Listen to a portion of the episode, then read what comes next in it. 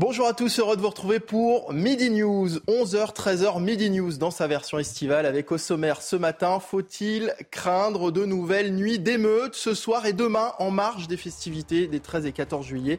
Euh, Dès ce soir, policiers et gendarmes seront mobilisés et la sécurité renforcée dans de nombreux quartiers. Gérald Darmanin annonce un dispositif exceptionnel, mais cela sera-t-il suffisant pour décourager les casseurs? Nous nous poserons la question avec mes invités. Les parents des émeutiers doivent-ils payer pour les dégâts causés par leurs enfants lors des dernières violences urbaines? Et par conséquent, faut-il leur supprimer les, aides sociales? C'est l'objet de notre dernier sondage CNews. Vous verrez que 7 Français sur 10 tout de même y sont favorables. Et puis, près de 5 jours après la disparition du petit Émile, un ultime ratissage est organisé aujourd'hui. Une cinquantaine de gendarmes vont ratisser une zone à l'est du petit euh, hameau des, Alpes de Haute-Provence, ultime car les recherches euh, sur le terrain sont en passe d'être achevées, précise le procureur pour laisser place à la seconde phase de l'enquête. Nous ferons le point dans un instant avec euh, nos équipes sur place. Voilà donc pour le sommaire de cette émission. Je vous présente bien sûr mes invités dans un instant, mais d'abord, c'est l'heure du journal. Bonjour Audrey Berthaud. Bonjour Mickaël, bonjour à tous. Vous l'avez dit, hein, Mickaël, près de cinq jours après la disparition euh, du petit Émile, un ultime ratissage est organisé euh, sur place.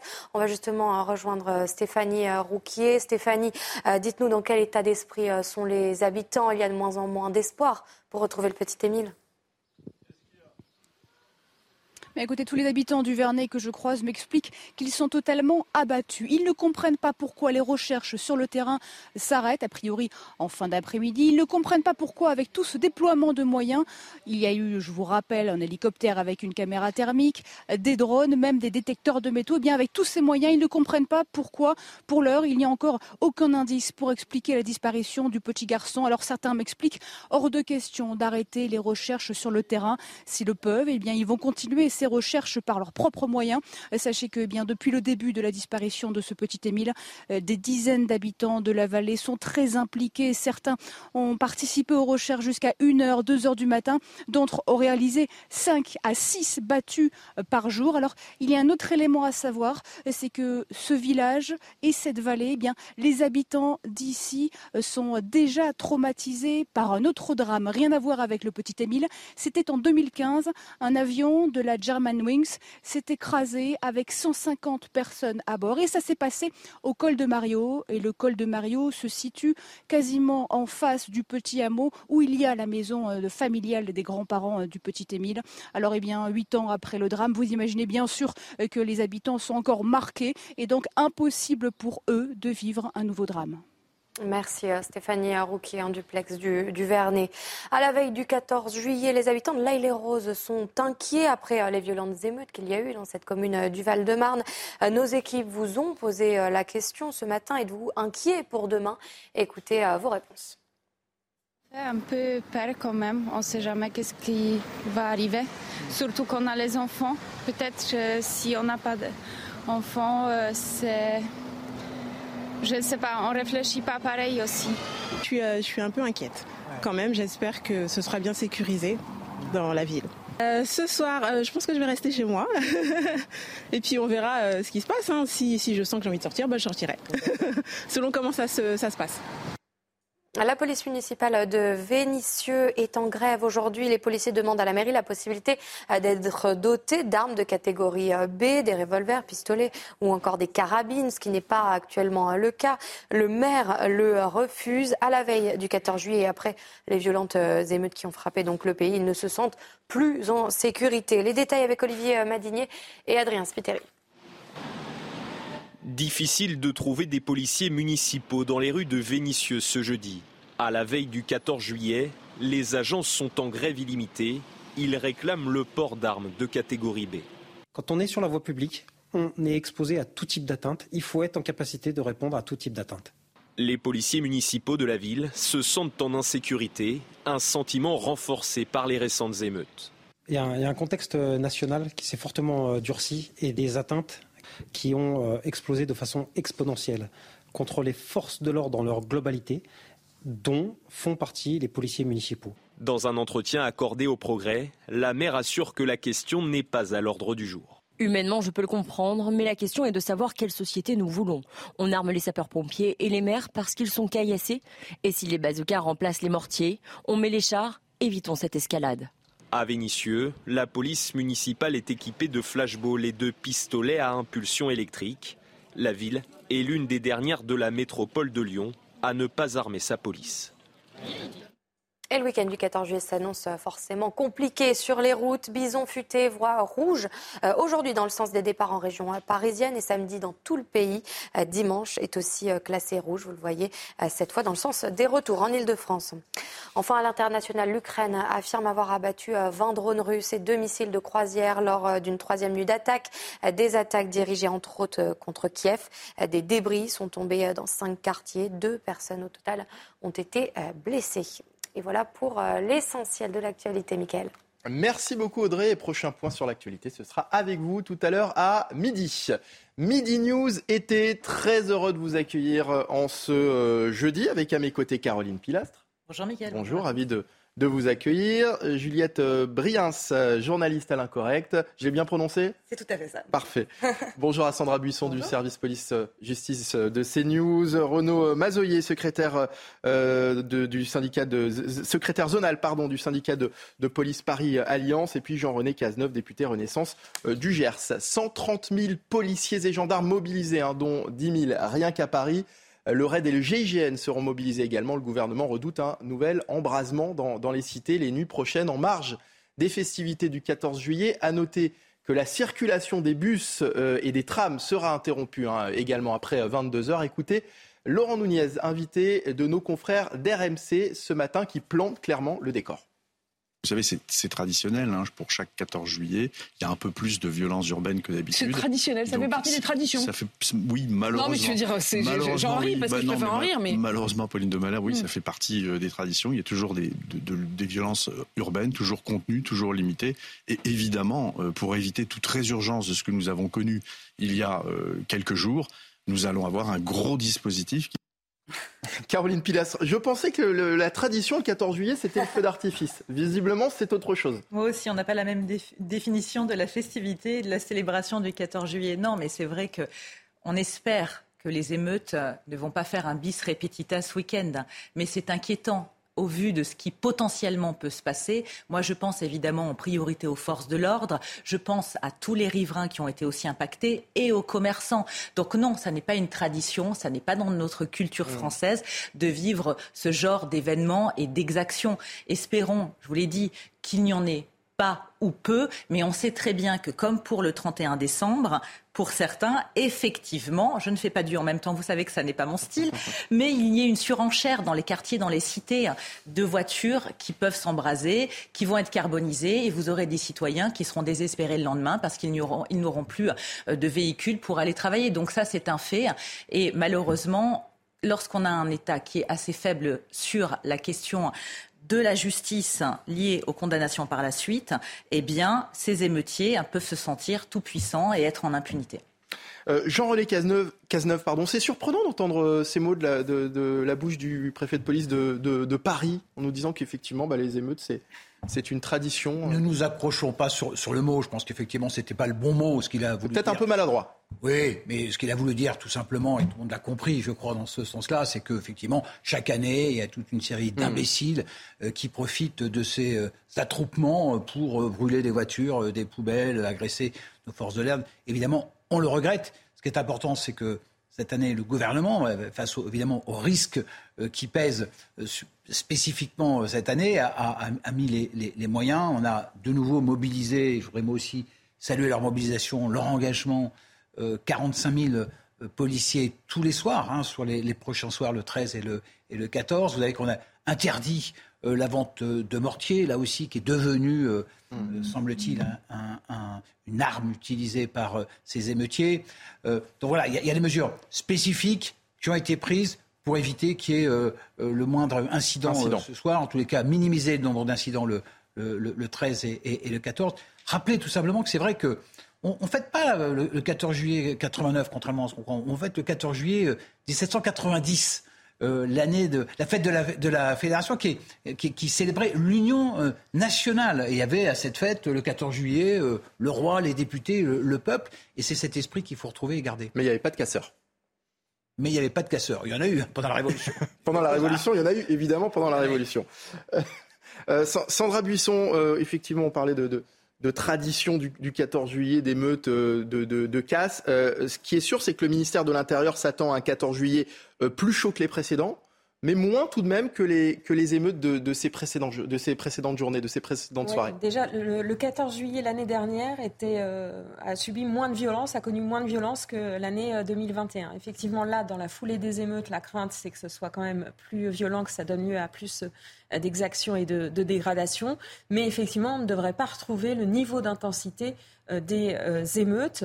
Euh, il est à, craindre que les violences les plus importantes se déroulent à Lyon et dans l'agglomération lyonnaise, en. Ile-de-France et dans le Nord, selon les informations que nous avons pu recueillir. Et suite aux quatre nuits d'émeutes qu'a connues la France après la mort de, de, Naël, le ministre de l'Intérieur a expliqué hier que comme son dispositif, il estime qu'il a euh, bien fonctionné après, euh, au moment des émeutes, puisque les émeutes se sont euh, terminées, eh bien, il l'a reconduit tel quel quasiment, puisque 45 000 forces de l'ordre, c'est ce qui était déployé les soirs où il y a eu les tensions les plus fortes lors des émeutes. il faut savoir donc que c'est 45 000 chaque soir. Il explique que c'est 130 000 forces de l'ordre au total pour les deux jours, parce qu'il inclut les forces de journée et les forces euh, de soirée. C'était 125 000 euh, l'année dernière. À noter que la vraie spécificité euh, cette année, c'est la mobilisation des unités spécialisées qui sont là en partie aussi pour intimider et pour dissuader les émeutiers de repartir en guérilla le GIGN, le RAID, la BRI. On va à nouveau avoir les blindés de la gendarmerie, la CRS 8 à Lyon notamment on peut imaginer que ces moyens euh, sont dissuasifs et que c'est peut-être aussi la, raison qui, fait penser, en tous les cas, au, ministère de l'Intérieur que euh, les, débordements seront moindres par rapport aux, dernières euh, émeutes Alors, il y a plusieurs facteurs qui pourraient entraîner effectivement moins de violence que pendant les émeutes. D'abord, effectivement, vous avez vu que les émeutes au tout départ, effectivement, c'était une réaction très vive après la mort de, de Naël. Et euh, dès le troisième, deuxième et mm. troisième soir, on est passé sur des pillages avec des individus qui n'étaient plus tout à fait les mêmes que euh, dans le premier soir. Et donc, il y a eu un phénomène de mimétisme et puis euh, des gens qui étaient là par opportunisme pour, alors, entre guillemets, mais faire leurs courses dans les magasins fracturés. On a même vu des gens qui se faisaient interpeller alors qu'ils mm. partaient des magasins avec tout sous le bras et qui disaient aux policiers qui venaient les interpeller Ah non, mais moi, j'ai pas cassé. Mais en fait, le recel, le recel est effectivement euh, un délit. Les salles euh, d'émeute, pardon. C'est comme ça qu'on les a et, et, la particularité, c'est qu'on a vu, alors il y avait effectivement des gens des quartiers suite à la mort de, de Naël, et puis après, on l'a vu dans, le, dans le, profil des interpellés, on a parlé beaucoup des, des, jeunes et des mineurs, mais il y avait aussi euh, une grande majorité des gens qui n'avaient pas de casier, qui n'étaient inconnus de la police. C'est ça qui a effectivement euh, alerté aussi les services de renseignement, c'est de se dire que certaines de ces personnes ont basculé alors qu'il n'avait eu aucun euh, antécédent avec la police. Mais effectivement, là, la crainte est un peu moindre parce qu'il y a aussi euh, les vacances. Certains sont déjà partis en week-end ou en vacances au moment du, 14 juillet. Il y a ces forces impressionnantes effectivement disposées sur le terrain. Et puis, il faut le reconnaître, plusieurs sources policières nous disent que dans certaines cités, dans certains quartiers, le deal doit reprendre dans, certains, dans certaines zones. Et donc, il peut y avoir des mots d'ordre en interne pour qu'il n'y ait pas d'émeutes. De, de, des mots d'ordre, ça veut dire que c'est les euh, Renaud euh, Mazoyer, je vous pose euh, la question, ça, on pourrait imaginer finalement que ce sont bah, les, dealers qui font la loi et qui règlent le conflit dans les rues de, nos villes? Non, mais c'est pas nouveau. On l'avait déjà vu aux émeutes de 2005. Il y a, certaines cités qui s'étaient pas embrasées parce que c'était connu pour, pour des points de deal très importants et il fallait pas casser le, marché entre guillemets. Mmh. Et du coup, il n'y avait, pas, avait pas eu beaucoup d'émeutes parce qu'il ne il fallait pas que les forces de l'ordre viennent mettre leur nez dedans. Après, moi, je suis quand même heureux de, savoir qu'on va être garant de, de la tradition euh, cette année. Alors nous, on va être garant de la tradition, mais la tradition du 14 juillet. Pas la même tradition euh, que, que, M. Nunez a dit tout à l'heure. On va essayer que, que tout le monde puisse profiter de, cette fête, de, ce que devrait être la Concorde nationale, qui est, le 14 juillet. Euh, et, mes collègues qui, qui, vont être très très mobilisés, hein, c'est 45 000 tous les soirs, 45 000 forces de, police et de gendarmerie, plus 40 000 pompiers aussi qui seront, il faut le dire, mobilisés. Et ben, on va essayer que tout se passe bien et, et pas revivre les scènes qu'on a, qu'on a vécues la semaine dernière. On va écouter Christian Rodriguez, le directeur général de la gendarmerie nationale, qui effectivement est sur sur la, même idée que vous. Il souhaite effectivement que le 14 juillet soit une belle fête. On l'écoute. On est là pour prévoir. On est là pour que, ce jour de cohésion nationale soit une belle fête pour tout le monde. Et on sort d'une période de plusieurs nuits euh, assez dense, avec des, un niveau de violence important qui, qui, a malgré tout euh, qui, qui, a baissé. Euh, je pense que les manœuvres souhaitées par le ministre de l'Intérieur y ont contribué. Donc on, ne peut pas ne pas prendre des précautions. Et l'idée, c'est vraiment que chacun profite de cette belle fête en ce beau 14 juillet. Il faut profiter comme on peut effectivement de cette belle fête parce qu'il y a effectivement il y a quand même beaucoup de mesures qui sont mises en place. Euh, Juliette Briens, notamment euh, en ce qui concerne les, transports, on le disait euh, tout à l'heure, puisque les bus et les, trams, la circulation des bus et des trams va être interrompue après 22 heures. On, peut se dire qu'on aimerait que ce 14 juillet se passe différemment. Euh, oui, on aimerait, mais malheureusement, euh, je pense que le mot tradition était peut-être un peu maladroit, mais hmm. effectivement, on a tous très bien compris ce qu'il voulait dire. Euh, ce sont les racailles qui s'en sont fait une tradition à eux, de brûler le pays, de casser le pays. le jour de notre fête nationale, c'est assez dramatique. Et oui, quelle armada, quel, quel dispositif, c'est impressionnant. On a l'impression d'être dans un état de siège, comme l'a très bien dit Marine Le Pen ce matin, il me semble. C'est un état de siège et on est le seul pays probablement au monde euh, qui a besoin de se mettre en état de siège le jour de sa fête nationale, le jour où on était, où on est censé, voilà, euh, tous euh, se retrouver dans, dans l'union et la célébration de, de, notre magnifique pays qu'est la France. Et ça montre bien que ces gens-là n'ont pas de cause. Vous voyez, la mort de Naël, c'était un prétexte finalement, un prétexte pour tout casser, pour tout brûler, l'appât du gain, euh, l'amour de la destruction, l'abrutissement, si vous voulez. Après, ce que nous disait Sandra Buisson, ce ne sont pas exactement les mêmes hein, qu'on a pu voir lors des, des, des ceux qui vont brûler, là, ceux qui vont brûler, dans les, vont brûler, dans les cités ce soir, comme euh, hmm. les, brûler des voitures, comme ça arrive absolument tous les ans, pratiquement euh, 1000 voitures en 2021, euh, ce sont les mêmes. Ce sont les mêmes, ce sont les mêmes avec les, les mortiers d'artifice, etc. Alors ce sont les mêmes casseurs, effectivement. Ce sont les mêmes casseurs, oui, tout mais ce sont peut-être pas forcément eux qui ont manifesté euh, euh, les, les, lors des, des, des, des, journées qui ont suivi la mort de, de, Naël. Il y a deux choses. Moi, je parle des casseurs, tout à, fait. Je ne parle pas des, manifestants qui ont, manifesté euh, pour la cause de Naël. Je parle des casseurs. Donc ces gens-là n'ont pas de cause. Euh, tout est prétexte à casser euh, et à détruire la France, tout simplement parce qu'il y a une haine de la France. Elle se ressent. Qui, qui, casse son pays et brûle son pays le jour de la fête nationale? Ce sont des gens qui détestent leur pays. Hmm. Alors pour rappel, ces derniers jours, plus de 150 000 mortiers d'artifice ont également euh, été euh, saisis. Alors tout à l'heure, je vous posais la question, euh, Sandra, sur le fait de, ce qui avait pu, ce qui peut aider justement à faire en sorte que ce 14 juillet soit moins violent que les, les émeutes précédentes. On peut imaginer que ces saisies ont joué un rôle.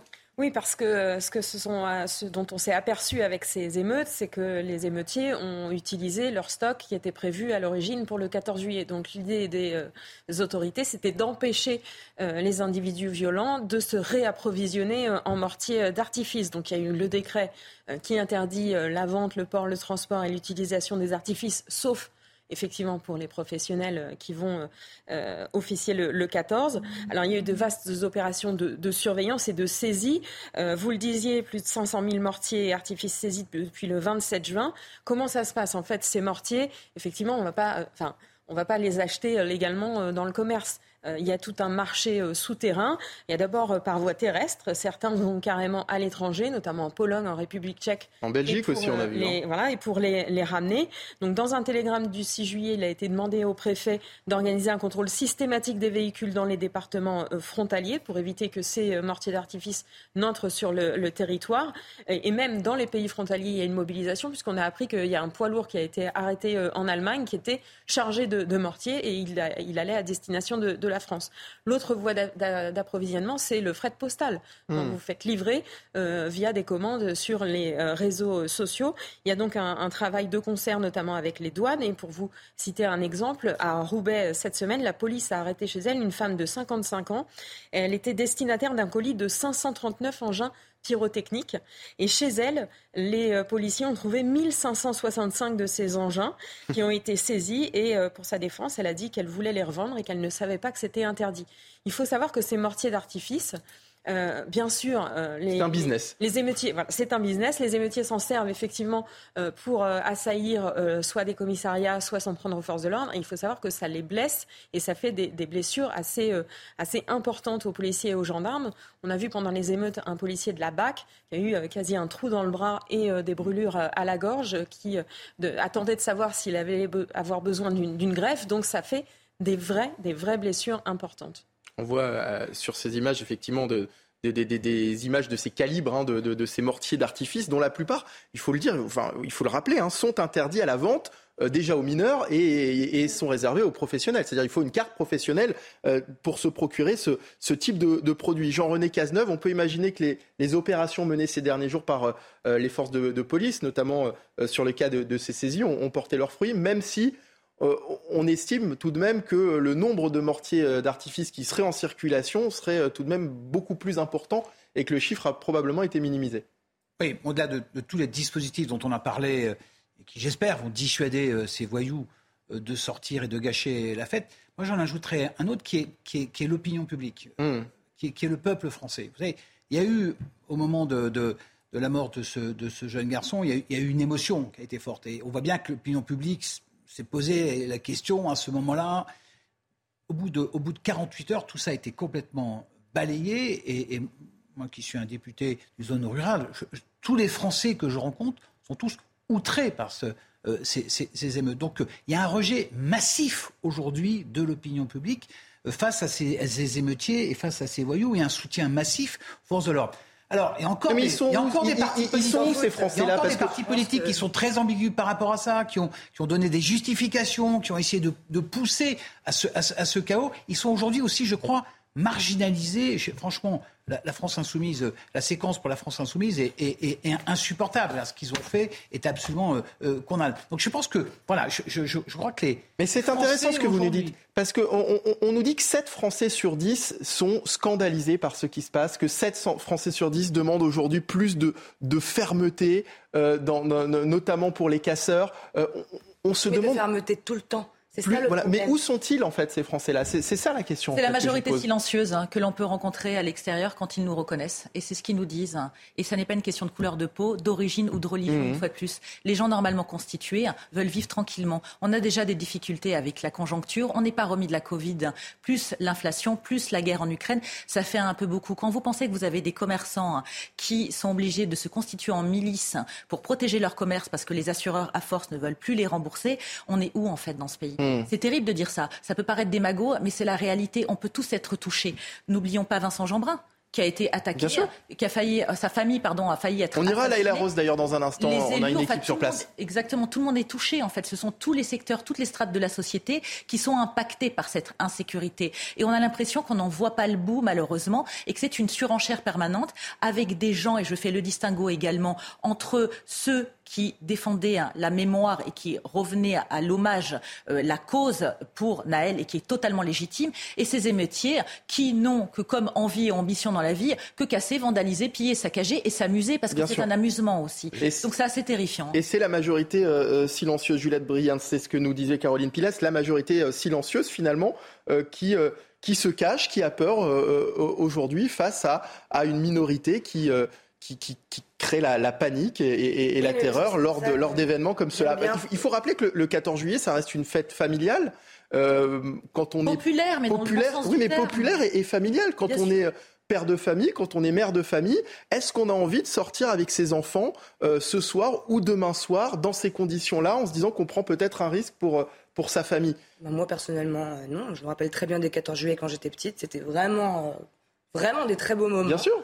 Euh, de, communion, en tout cas. C'est plus du tout le cas. Moi, j'ai absolument aucune envie d'être dans les rues euh, le jour du 14 juillet, euh, que ce soit en tant que Français ou en tant que femme. Je trouve que c'est désastreux. Mais non, l'opinion publique, euh, ils s'en foutent. Je pense même qu'on on en parle tellement, si vous voulez. On fait tellement, justement, euh, euh de, de ramdam là-dessus. Le 14 juillet, qu'est-ce qui va se passer? On met des flics partout. Euh, ça va péter dans tous les sens. Je suis sûre que ça les, ça les attise encore plus. Hmm. C'est un jeu pour eux. Donc, ça les attise encore plus. Et l'opinion, elle peut condamner autant qu'elle autant qu'elle veut. Il n'y a pas de. Moi, ce que je remarque simplement, c'est qu'il y a une démission totale de l'État la plupart du temps, c'est-à-dire 364 jours par an et que les jours euh, du 14 juillet, voilà, on barricade la France. Euh, quand il y a des émeutes, on met des peines mirobolantes à des euh, jeunes qui, qui n'ont même pas de casier judiciaire, on les envoie un an en prison et tout. C'est très bien, mais c'est hmm. tout le temps qu'il faut faire ça. C'est pas uniquement pour monter ses gros. On ne peut pas sortir 130 000 policiers dans, dans, les rues tout le temps. Non, non alors hein. ça, ça pour les policiers non. Mais je veux dire, c'est tout le temps qu'il faut être ferme. Hmm. Les, les, les Français demandent de la fermeté tout le temps au quotidien, pas seulement quand la France brûle euh, et que tout est déjà cramé, pillé euh, et dévasté. C'est ça qu'on qu'on veut. Euh, là, on en est pour l'instant à annuler nos feux d'artifice. Dans notre propre pays, il y a des villages et des villes qui vont annuler leurs feux d'artifice. Alors les Français, Renaud baisse notre frappe. Les Français et les policiers. Hmm. Parce que les policiers en ont marre de travailler dans le vide. 130 000 policiers et gendarmes, c'est, alors c'est un chiffre, donc des fois ça parle pas forcément les chiffres. C'est beaucoup. On, imagine qu'évidemment chaque année, le 14 juillet, il y a quand même des moyens policiers importants qui sont mis en place. 130 000, c'est, un chiffre important. parce que là, en fait, on a calibré euh, sur le même schéma que, pendant les émeutes, en fait. D'accord. 45 000, c'est ce qu'il y avait sur les fins, sur la fin des, des émeutes. C'était 45 000 policiers et gendarmes qui étaient mobilisés. Mais je voudrais revenir un petit peu sur le débat qu'on avait tout à l'heure la population, mais aussi les policiers. Et les policiers en ont marre de travailler un petit peu dans le vide, c'est-à-dire que la réponse pénale, elle n'est pas à la hauteur du travail des policiers. Hmm. On, fait notre boulot, les policiers et les gendarmes font leur boulot, et, euh, le lendemain ou le surlendemain, ils sont, dehors. Euh, ils sont dehors. Donc en fait, il y a un sentiment d'impunité, il n'y a plus aucune limite, et pourquoi ils ne recommenceraient pas? C'est devenu un jeu. Nous, on fait un métier, eux, eux, ils jouent, et, euh, et nous, on demande à ce que la justice, par contre, fasse son métier et le fasse bien. Alors justement, sur la question de l'impunité et de la justice, on va y revenir dans, un instant. La question des sanctions qui fait toujours débat et notamment la question des sanctions pour les familles de casseurs. On en parle dans un instant, juste après la pause, pour la deuxième partie de Midi News, été en direct, toujours bien sûr, sur CNews. Restez avec nous.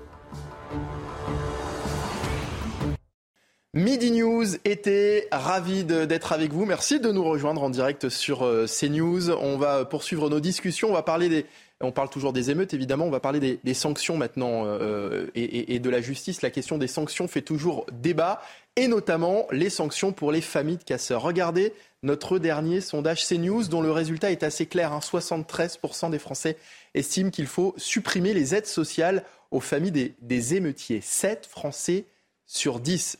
Ça paraît, ça paraît énorme. D'abord, est-ce que ça va servir à, à quelque chose, selon vous, Juliette Briens? Alors, taper au portefeuille. Taper au portefeuille, c'est une chose. Ça responsabilise aussi les parents. Ça marche. C'est. C'est une des choses qui marche le mieux, j'ai envie de dire. Taper ça peut faire office d'électrochoc, Ça peut faire office d'électrochoc. Moi, je pense qu'effectivement, c'est une bonne idée de sanctionner les parents démissionnaires. Mais est-ce que tous les parents des métiers sont démissionnaires?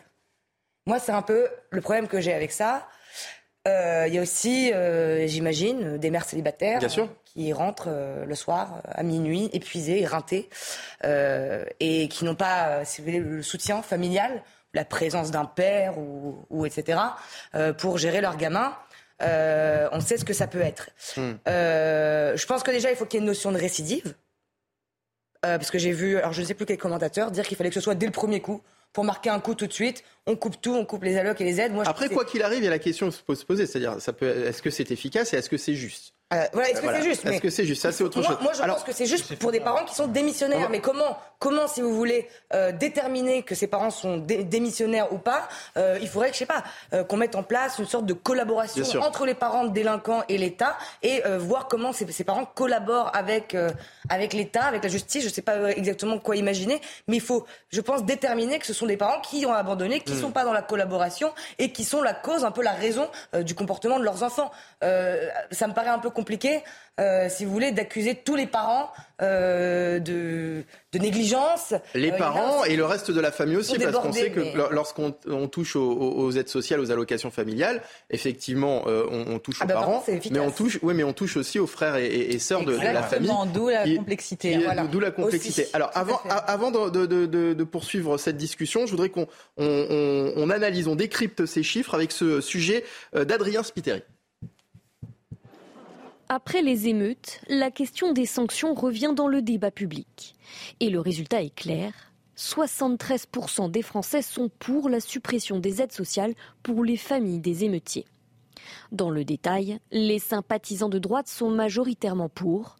Le oui atteint 91% chez les républicains, 95% au Rassemblement national et jusqu'à 98% à Reconquête. À gauche, le résultat est plus mitigé. Seuls les sympathisants du Parti socialiste sont pour. En revanche, les partisans de la France insoumise sont contre à 57%. Le chiffre monte à 63% chez Europe Écologie Les Verts. Emmanuel Macron avait évoqué l'idée le 3 juillet dernier. Dans un autre sondage CSA pour CNews, 73% des Français se disent favorables à la déchéance de nationalité pour les binationaux ayant participé aux émeutes. Et voilà pour ce sujet d'Adrien Spiteri avec le récit de, de Jade Roger, évidemment, pour, euh, pour, ce sujet. On va partir dans un instant à, à l'Elysée, euh, retrouver euh, Olivier Véran pour le compte-rendu du, du, Conseil des ministres de ce jeudi. Mais d'abord, cette question, donc faut-il taper au, portefeuille des familles de, de, des, des, des, des, familles, des parents donc des émeutiers C'est la question qu'on se pose. je m'adresse à, à, vous, Jean-René Cazeneuve. Il faut responsabiliser les, les, les parents. Oui, mais comment Bon, mais il faut éviter les, les, réponses simplistes à un problème qui est quand même très, très complexe. Bon, euh, si vous voulez, euh, la situation n'est pas la même sur un enfant de 12 ans ou 13 ans. Évidemment, la responsabilité des parents est que sur un ado de, de, de 16 ou 17 ans. Je ne sais pas si vous avez eu des ados, mais ouais, ce n'est pas non plus facile de les contrôler. Aujourd'hui, les parents sont déjà euh, pénalement responsables de ce que font euh, les enfants. Et aujourd'hui, la, justice intervient. Euh, aujourd'hui, il y a 371 interpellés qui font, l'objet d'une enquête. donc la police est présente, je pense, la, la, justice est présente. Elle a, réagi, je crois, rapidement à ces événements. Il faut aller plus loin probablement. Est-ce qu'il faut des amendes? Moi, je crois qu'il faut euh, là aussi des amendes possibles, mais c'est la justice qui doit faire euh, ce, travail. Évitons, parce qu'effectivement, il y a des familles où il y avait beaucoup d'enfants. Quand vous avez quatre enfants qui ont été exemplaires et que vous en avez un euh, qui est sorti, vous, faites quoi? Oui, donc il y avait une vraie, complexité, donc attention à cette solution qui est simple. Il faut, oui, responsabiliser les parents peut-être augmenter euh, les pénalités vis-à-vis de parents avec, les, avec un système euh, d'amende. Il y a un sujet de, de pédagogie, euh, probablement, d'information aussi qu'il faut, qu'il faut accentuer. Mais supprimer comme ça les allocations familiales sans penser par un acte de justice, ça ne me paraît pas une bonne idée. Renaud Mazoyer ouais, Moi, je pense qu'il faudrait déjà revoir la justice sur les mineurs. L'ordonnance de 1945 n'avait plus du tout adapté aux mineurs d'aujourd'hui. Tout à fait. moi, quand je vois un, des, des, gamins de 12 ou 14 ans dans la rue à 2 h du matin, il y a quand même la responsabilité des parents quelque part. Donc, euh, effectivement. Alors, on va demander l'avis à monsieur le député parce que je vois que vous faites la moue sur cette question-là. Ah, vous êtes d'accord, d'accord. Okay. Bien sûr, il faut la réactualiser, je suis absolument d'accord. Et, et c'est vrai que taper au portefeuille euh, des parents, ça, ça, ça peut jouer sur toute la famille. Il y a des fratries, euh, ils sont pas responsables. Ils sont pas forcément tous responsables. compliqué. d'accord. Mais déjà, si on, on revoyait la, la, la, justice sur les mineurs, sur ce, ça serait déjà un grand pas. Quoi. Et pourquoi on n'y arrive pas, ça, Jean-René Cazeneuve? Bon, écoutez, Cette question de la justice des mineurs, pourquoi ouais, est-ce qu'on en parle tout le temps enfin, On en parle très régulièrement sur nos, sur nos plateaux notamment. Pourquoi est-ce qu'on n'avance pas sur, sur ce sujet? Je, je, je, crois qu'il y a, on, on paye aujourd'hui, allez, 40 ans, je ne sais pas, de sous-investissement euh, sur, la, sur la justice. C'est toujours un problème d'argent. Ah, vraiment, quand on fait rien, c'est toujours la même chose. Non, non, mais... Il n'y a pas assez de moyens. Je pense que la justice n'a pas assez de moyens. C'est 40 ans de l'acheter. Je ne vois pas ce qu'il faut comme moyen pour donner des peines adéquates à des délinquants. Il faut plus de juges, il faut plus de greffiers. Si vous voulez que la justice passe, oui. Il faut ouais. plus de juges, oui. Écoutez, plus oui, de juges faut... qui, surtout plus de juges qui mettent des délinquants en prison. Ça, mais, oui, toujours l'argent. Je vous donner les statistiques. Il y a plus de monde en prison aujourd'hui qu'il y a 5 ans. Vous le savez pertinemment. Est-ce que ça empêche est-ce que ça a empêché les émeutiers euh, d'aller dans la rue la semaine dernière? Non. Donc là aussi, pas de solution euh, simpliste. Je pense attendez, que la justice est plus sévère qu'elle n'a jamais été. Hein, parce il faut... y a plus de délinquance, il y a plus de gens dans les Alors, prisons. Juliette Briens, on, on, on, laisse répondre Jean-René Cazeneuve et, et, après je vous donne la parole. Donc il y a un grand travail de refonte de la justice qui a été engagé euh, par les gardes des Sceaux. On a voté c'est l'actualité. On est en train de voter d'ailleurs, c'est un texte qui est discuté à l'Assemblée nationale en ce moment, loi de programmation. On a besoin aujourd'hui de programmation pour augmenter le nombre de places en, en prison, pour augmenter euh, les moyens euh, donnés euh, à la justice. On ne peut pas réclamer plus de justice et pas donner euh, des moyens à la justice pour le faire. Il y a quand même un peu d'incohérence. Vous ne pouvez pas nous dire l'État euh, n'est pas là et, et, et nous dire qu'on a trop de policiers ou qu'on a trop mais de, quels moyens en plus trop de les, lois, juges. les lois existent, Ouais, si ne sont voulez. pas appliquées par les juges. Mais bien sûr qu'elles sont appliquées non. par les juges. Non, bien sûr. elles ont été appliquées là pendant les émeutes en, en, en, en, en séance immédiate. Juliette Briens, les lois existent ou faut changer les lois? Alors les lois existent euh, et les peines sont sévères. Alors pour les mineurs, on peut en reparler. Effectivement, je pense que euh, c'est cette question-là. Effectivement, là, on est en train de parler de la justice des mineurs. Il n'y a pas que des mineurs. Et puis, il y a mineurs et mineurs aussi. Il y a l'approche il y a aussi beaucoup de, jeunes de 16, 17 ans. bon, est-ce que quand on a 16, 17 ans, on n'est pas capable de faire la différence entre le bien, le mal et qu'on sait qu'on ne doit pas aller dans, mm. dans, dans, dans, la rue pour brûler des voitures. Mais oui, oui, sûrement pour les mineurs, il y a des choses à revoir au niveau peut-être des textes de loi. Euh, parce que c'est vrai que c'est plus du tout adapté. Les, délinquants sont de plus en plus jeunes et puis surtout de plus en plus violents, parce que ces gamins de 12 ans dont on parle, mais ils sont d'une violence inouïe. Alors après, sur le sujet de l'âge des mineurs, c'est déjà le cas, euh, euh, Jean-René Cazeneuve. On ne juge pas de la même façon un, mineur de 12 ans. je reprends dont, c'est le métier, justement, et de un mineur de 17 ans. un mineur de 17 ans. Du contexte familial, du contexte social, du contexte je veux dire, ces émeutes, etc., de l'âge des enfants. outre les mineurs, elles s'inscrivent dans un climat général de laxisme, de laxisme. Vous dites depuis 40 ans, mais depuis 40 ans, c'est le laxisme. C'est pas un manque d'argent. L'argent ne résout pas tout. À chaque fois qu'on qu'on veut pas admettre ses erreurs, qu'on ne veut qu'on ne veut pas prendre responsabilité, on dit eh ben on manque d'argent, on va encore investir. Mais on, on, croule déjà euh, sous les, les, impôts et euh, je pense que les lois existent et que déjà on pourrait les appliquer. Euh, et il n'y a pas besoin de moyens pour ça. Donc c'est une question de volonté politique qui existe aussi dans tous les secteurs. Tout à fait. Mais pour en revenir à la responsabilité parentale, moi je suis mitigée aussi parce qu'on ne peut pas pénaliser, sanctionner toute une fratrie qui se conduirait bien par rapport à un des enfants, un des frères ou des sœurs qui aurait mis le feu, pillé, saccagé. Enfin bon, bref. Ce que moi je proposerais si j'étais un politique, c'est quand on vous verse des allocations familiales, via la CAF, dans ces cas-là, de ponctionner la partie qui est réservée à l'enfant au niveau du quotient familial. Comme ça, on laisse le reste pour les enfants qui se sont conduits correctement, qui n'ont pas été condamnés pénalement, et on retire entre 60 et 100 euros par mois. Je peux vous dire que là, ça fera mal au portefeuille de la famille, monoparentale ou en couple, et peut-être que ça les fera réfléchir, parce que quand vous les prenez à part, ces jeunes, ce qui compte, c'est l'unité familiale. La maman compte énormément. Donc si la maman est pénalisée fortement financièrement, je peux vous dire que là, peut-être que ça dissuadera. Jean-René Cazeneuve Je vais pas, pas laisser dire des, bêtises sur le ministère de la Justice. Vous nous dites, euh, entre les lignes, qu'il faut mettre plus de gens en prison. La justice est laxiste, il faut beaucoup plus de gens en prison, beaucoup plus pénalisés. Mm. Comment vous augmentez le nombre de places en prison si vous n'avez pas de moyens supplémentaires Comment, mais comment vous construisez des prisons Avec quoi avec, du sable Bon, donc franchement, oui, il faut augmenter euh, les moyens euh, judiciaires et la, justice pour euh, être capable de faire appliquer c'est vrai qu'il y a ce sentiment partagé non, mais certains nombres de ne sont pas appliqués. Il y a une question de moyens là-dessus, on est d'accord, il n'y a aucun souci. Mais pas que. Il y a, vous ne pouvez pas nier qu'il y a aussi une question de volonté politique. Des moyens pour construire des prisons, ok, on va, on va en mettre. Mais vous savez bien que le problème des prisons aussi, c'est qu'il y a énormément de maires qui n'en veulent pas dans leur commune. C'est le paradoxe français, hein, si je puis me permettre. Et puis il y a énormément d'étrangers aussi. Vous pouvez renvoyer les étrangers, ça videra les prisons, vous verrez. Il y aura de la Alors attendez, là, là, ah bah, à faire. Ah je suis désolé, on me parle de place en prison. Est-ce qu'il y a beaucoup d'étrangers en prison Oui, M. Darmanin l'a dit lui-même.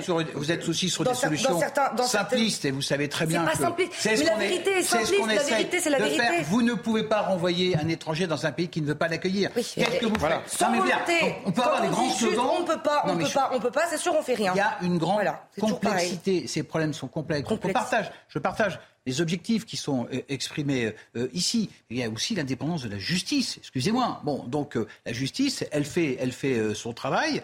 Et, aujourd'hui, elle est beaucoup plus sévère. Il faut arrêter d'imaginer que tous les gamins ressortent à chaque fois qu'ils sont vous, comment, comment vous, vous avez, écoutez, ça à côté d'un policier, mais enfin, monsieur, qui est sur le terrain tous les jours et qui les voit ressortir Écoutez, moi, je suis sur le terrain aussi tous les jours, madame. Je suis élu. Bah, et, alors, toutes les semaines. Pas en même temps, parce que sinon, ça sert à rien. Plus les policiers que vous n'avez l'air de le faire.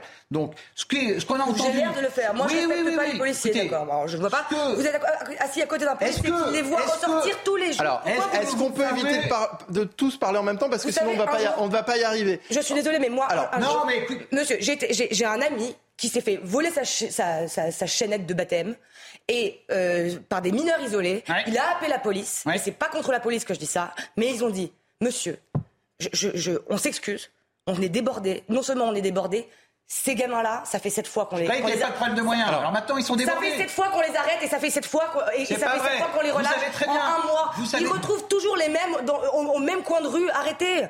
Alors, Jules, euh, alors Renaud, Renaud Mazoyer. Non, juste répondre deux minutes. alors, deux minutes, après on donne la parole à Renaud Mazoyer, parce que sur cette question de récidive, je, pense que, monsieur a un avis. Bien sûr, il faut être très sévère en matière de récidive. Ce que j'ai entendu et ce que disent les forces de l'ordre sur ces émeutiers, c'est que la majorité d'entre eux, c'était la première fois qu'ils sortaient. Aucun n'était très peu avec un casier judiciaire. Donc une fois de plus, votre argument tombe. Je suis désolé. Non, mais Ce sont, hélas, tout. des jeunes qui n'avaient pas affaire à la police. Mais ils tombent pas du tout. Déjà, c'est pas tous les émeutiers qui n'avaient pas de casier judiciaire. Il y en avait, d'accord, mais comme je le dis depuis tout à l'heure, c'est le climat le climat de laxisme qui a permis ces émeutes, parce que les gamins n'ont pas peur d'aller en prison et d'être sanctionné. Et oui, ils ressortent. Bah alors, et, Renaud la, police le dit tout le temps. Renaud Mazoyer, Jean-René Cazeneuve a l'air de dire que le, effectivement, qu'il n'y a pas de problème de, de, enfin, que la justice est appliquée en fait. Non, mais en fait, c'est un problème global. Hein. que les peines sont appliquées. On peut être 40 ans de lâcheté politique en termes de sécurité. On a commencé à laisser euh, les profs se faire taper, on n'a rien dit. On a laissé les policiers se faire taper, les gendarmes, on n'a rien dit. Maintenant, c'est les élus qui sont tapés et on commence à dire quelque chose. Mais est-ce que ça va continuer? J'en sais rien. Euh, moi, nous, moi, sur la justice, moi, c'est du factuel. Je suis policier, mes collègues sont policiers, on fait notre boulot et on voit que les peines ne sont pas appliquées. Après, C'est-à-dire vous revoyez les mêmes personnes, en les, fait. Les causes pour lesquelles elles ne sont pas appliquées, je n'ai pas la compétence, moi, pour le dire. mais on voit que euh, la, justice n'est pas appliquée comme il le faudrait, puisque on, retrouve le lendemain, même en, gros, pour caricaturer, le, PV n'est pas fini, que, le, que, que la personne est déjà sortie. Et vous la retrouvez sur un, et vous la retrouvez sur un, et vous la retrouvez sur un autre cas euh, quelques jours après. il fait, joujou, il fait joujou avec nous. les délinquants font joujou avec nous. Jean-René Cazeneuve. Non mais on ne peut pas mettre tout le monde en prison.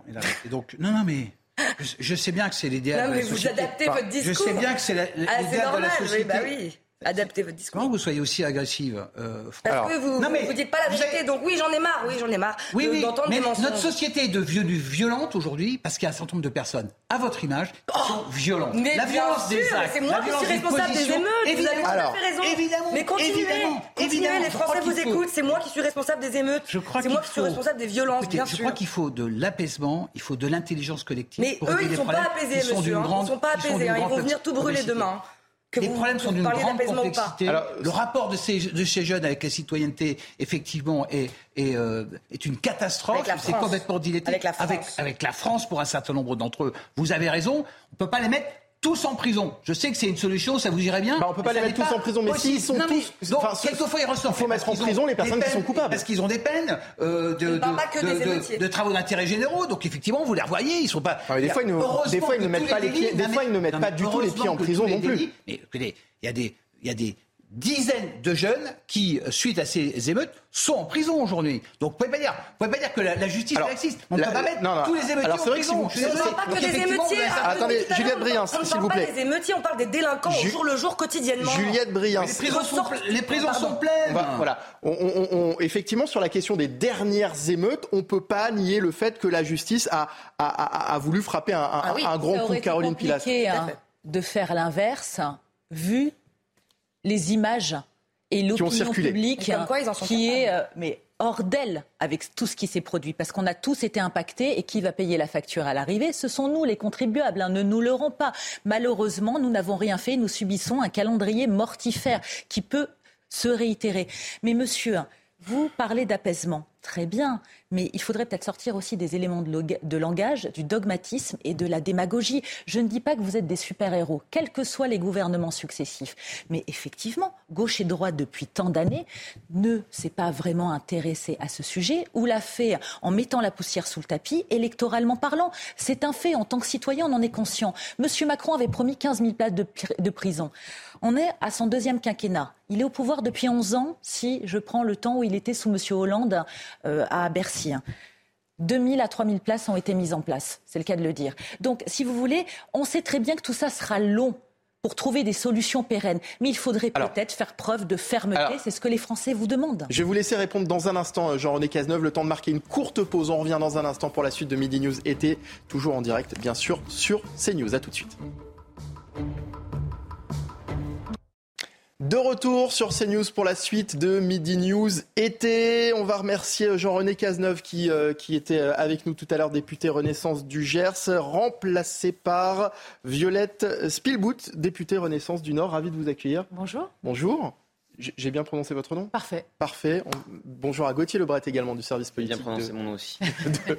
De, CNews et Michel Taube, euh, de, de, fondateur d'Opinion Internationale. 130 000 policiers et gendarmes mobilisés, dont 10 000 rien qu'à Paris pour ce long week-end du 14 juillet. On se prépare évidemment à un long week-end festif, on, l'espère, mais faut-il craindre de nouvelles euh, émeutes? Et la question, c'était ce que nous, nous évoquions juste avant la pause, la question des sanctions, la question de la justice. Faut-il sanctionner les familles de casseurs, les familles des, émeutiers, avec cette euh, question euh, notamment de suspendre les, les, les, allocations familiales? Il y en a un qui est clairement pour, c'est Laurent Wauquiez, l'ex-président des Républicains, est en interview aujourd'hui dans, dans le Figaro, il demande à Emmanuel Macron de mobiliser une forme d'union sacrée autour euh, de, mesures décisives après les émeutes urbaines. Il réclame également l'expulsion des étrangers auteurs de violences ainsi qu'un choc carcéral. Les détails de Michael Dos Santos, on en parle juste après. Dans les colonnes du Figaro, Laurent Vauquier tire un constat alarmant. Pour le membre des Républicains, les émeutes n'ont rien d'une crise sociale ou d'une révolte suite à la mort de Naël. Ces émeutes sont le symptôme spectaculaire d'un mal beaucoup plus profond qui touche notre pays, la désintégration de l'État et de la nation. Dans l'intérêt de la nation, Laurent Wauquiez propose une union sacrée autour de mesures fortes, des mesures qui pourraient être soumises au Parlement ou à référendum et réclamées selon lui par une grande majorité de Français. La première est l'expulsion de tous les étrangers responsables d'actes et de violences. Ensuite, face à l'ultraviolence, il faut un choc carcéral, nous devons inscrire dans la loi des peines minimales de privation de liberté effective dès le premier acte de violence aux personnes. Au-delà de la sanction pénale, Laurent Vauquier souhaite également sévir sur le plan financier. Il faut enfin restaurer une idée de devoir face au droit, aux suspendants, comme le propose Éric Ciotti, les aides sociales aux délinquants et parents de délinquants. Une jeunesse qu'il souhaite néanmoins récompenser en cas de succès scolaire. Il faut aussi un chemin d'espoir, celui de la méritocratie avec la construction d'un système fort de bourse au mérite dès la classe primaire. Laurent Vauquier se dit également favorable à d'autres mesures comme la construction de places de prison ou encore la fin de l'immigration. Alors sur ce sujet, Emmanuel Macron reste silencieux. D'autres prennent la parole à sa place finalement. C'est le cas de, de Laurent Vauquier. Euh, Gauthier Lebret, ça semble mission impossible, ce que demande euh, l'ex-patron des Alors Laurent Wauquiez prend la parole à la place d'Emmanuel Macron, c'est pas son porte-parole non plus. Hein. Non. Effectivement, le chef de l'État qui euh, décide de pas prononcer de discours, en tout cas de pas faire d'allocution, pas de faire d'interview plutôt, voilà pour le 14 juillet, parce que quelque part, s'il faisait une interview euh, le 14 juillet, il actait la fin de cette euh, période de 100 jours et l'échec de cette période surtout, puisque c'était une période censée être une période d'apaisement. Évidemment, les émeutes sont venues euh, tout balayer. Alors sur Laurent Vauquier, déjà un point sur sa communication, parce que Laurent Vauquier a tendance à prendre la parole, à faire des interviews après les événements. Hmm. C'était la même chose et ça avait été noté dans sa famille politique chez les Républicains, ça avait été regretté par Eric Ciotti. Il avait fait la même chose au moment des retraites. Il avait parlé après tous les débats sur la réforme des retraites. Donc ça, c'est d'un point de vue de la communication. Après, sur ce qu'il dit sur euh, l'union euh, sacrée, là où il a raison, c'est vrai que les Français euh, sont en demande d'autorité, de, retour à l'ordre. Vous prenez tous les sondages, vous avez toujours les mêmes 7 Français sur 10 qui veulent effectivement couper les allocations familiales aux familles d'émeutiers, qui veulent déchoir de leur nationalité les binationaux les émeutiers binationaux, qui veulent, euh, qui voulaient l'armée au moment du pic des émeutes, qui voulaient l'état d'urgence et qui veulent lever l'excuse de minorité. Vous avez toujours les mêmes 7 Français sur 10. Il y en a même aussi 7 sur 10 qui pensent que Kylian Mbappé a eu tort de réagir et que c'est pas son rôle. Donc si vous voulez, c'est pour vous donner l'état d'esprit. On a 70% des Français, ce bloc-là, qui est très ferme, qui veut des sanctions très fermes et qui veut le retour à l'ordre. Après, sur l'union sacrée, c'est un vœu pieux. On voit bien en ce moment même que l'exécutif et les républicains sont incapables de se mettre euh, d'accord sur la loi immigration qui doit arriver on ne sait quand, qui est sans cesse repoussée. Elle devait être présentée en Conseil des ministres. Il en reste euh, deux euh, avant les vacances, sauf s'il y a prolongation. elle devait être présentée en Conseil des ministres avant l'été, cette loi immigration. Sauf qu'il n'y a aucun accord avec les républicains. En plus, les républicains se sont servis, une nouvelle fois, si j'ose dire, des émeutes pour mmh. se démarquer du gouvernement, notamment sur le lien à faire ou non entre les émeutes et l'immigration. Allez, midi passé de une minute. On va continuer d'en parler dans un instant, juste après le journal d'Audrey Berthaud. Rebonjour Audrey. Rebonjour euh, Michael. À la veille euh, du 14 juillet, les habitants de l'Aïle Rose sont euh, inquiets après les violentes émeutes qu'il y a eu dans cette commune du Val-de-Marne. On vous a posé la question justement, êtes-vous inquiet pour ce soir et pour demain? Écoutez vos réponses. Ça fait un peu peur quand même. On ne sait jamais qu'est-ce qui va arriver. Surtout qu'on a les enfants. Peut-être si on n'a pas de enfant, euh, c'est. Je ne sais pas, on réfléchit pas pareil aussi.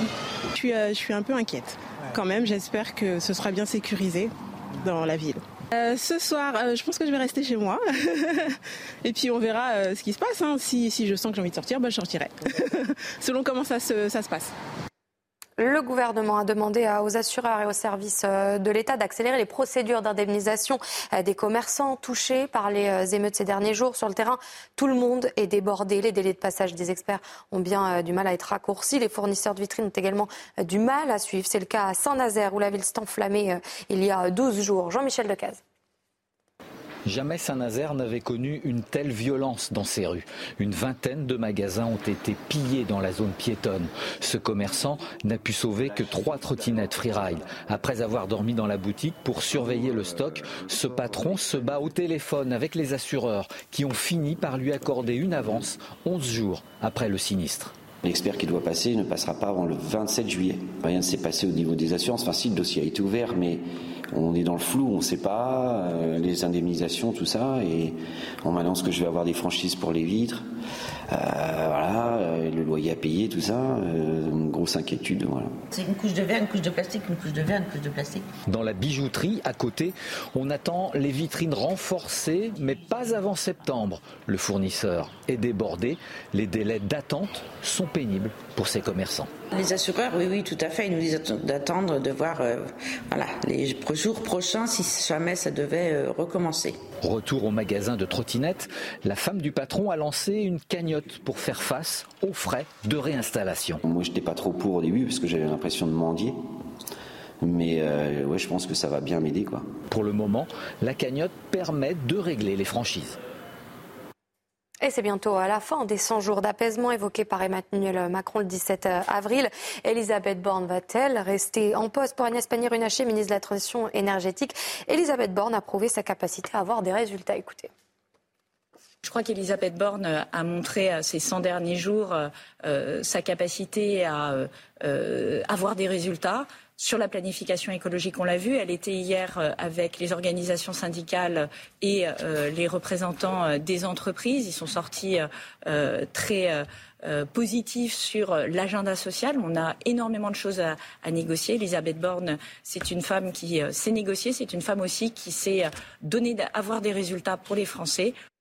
Et l'inflation en France, une quarantaine d'industriels de l'agroalimentaire ont accepté de faire des efforts sur les prix. C'est ce qu'a annoncé euh, la ministre Olivia Grégoire. Sont concernés les pâtes, l'huile, le thé, le vinaigre, les yaourts, mais aussi euh, les gâteaux.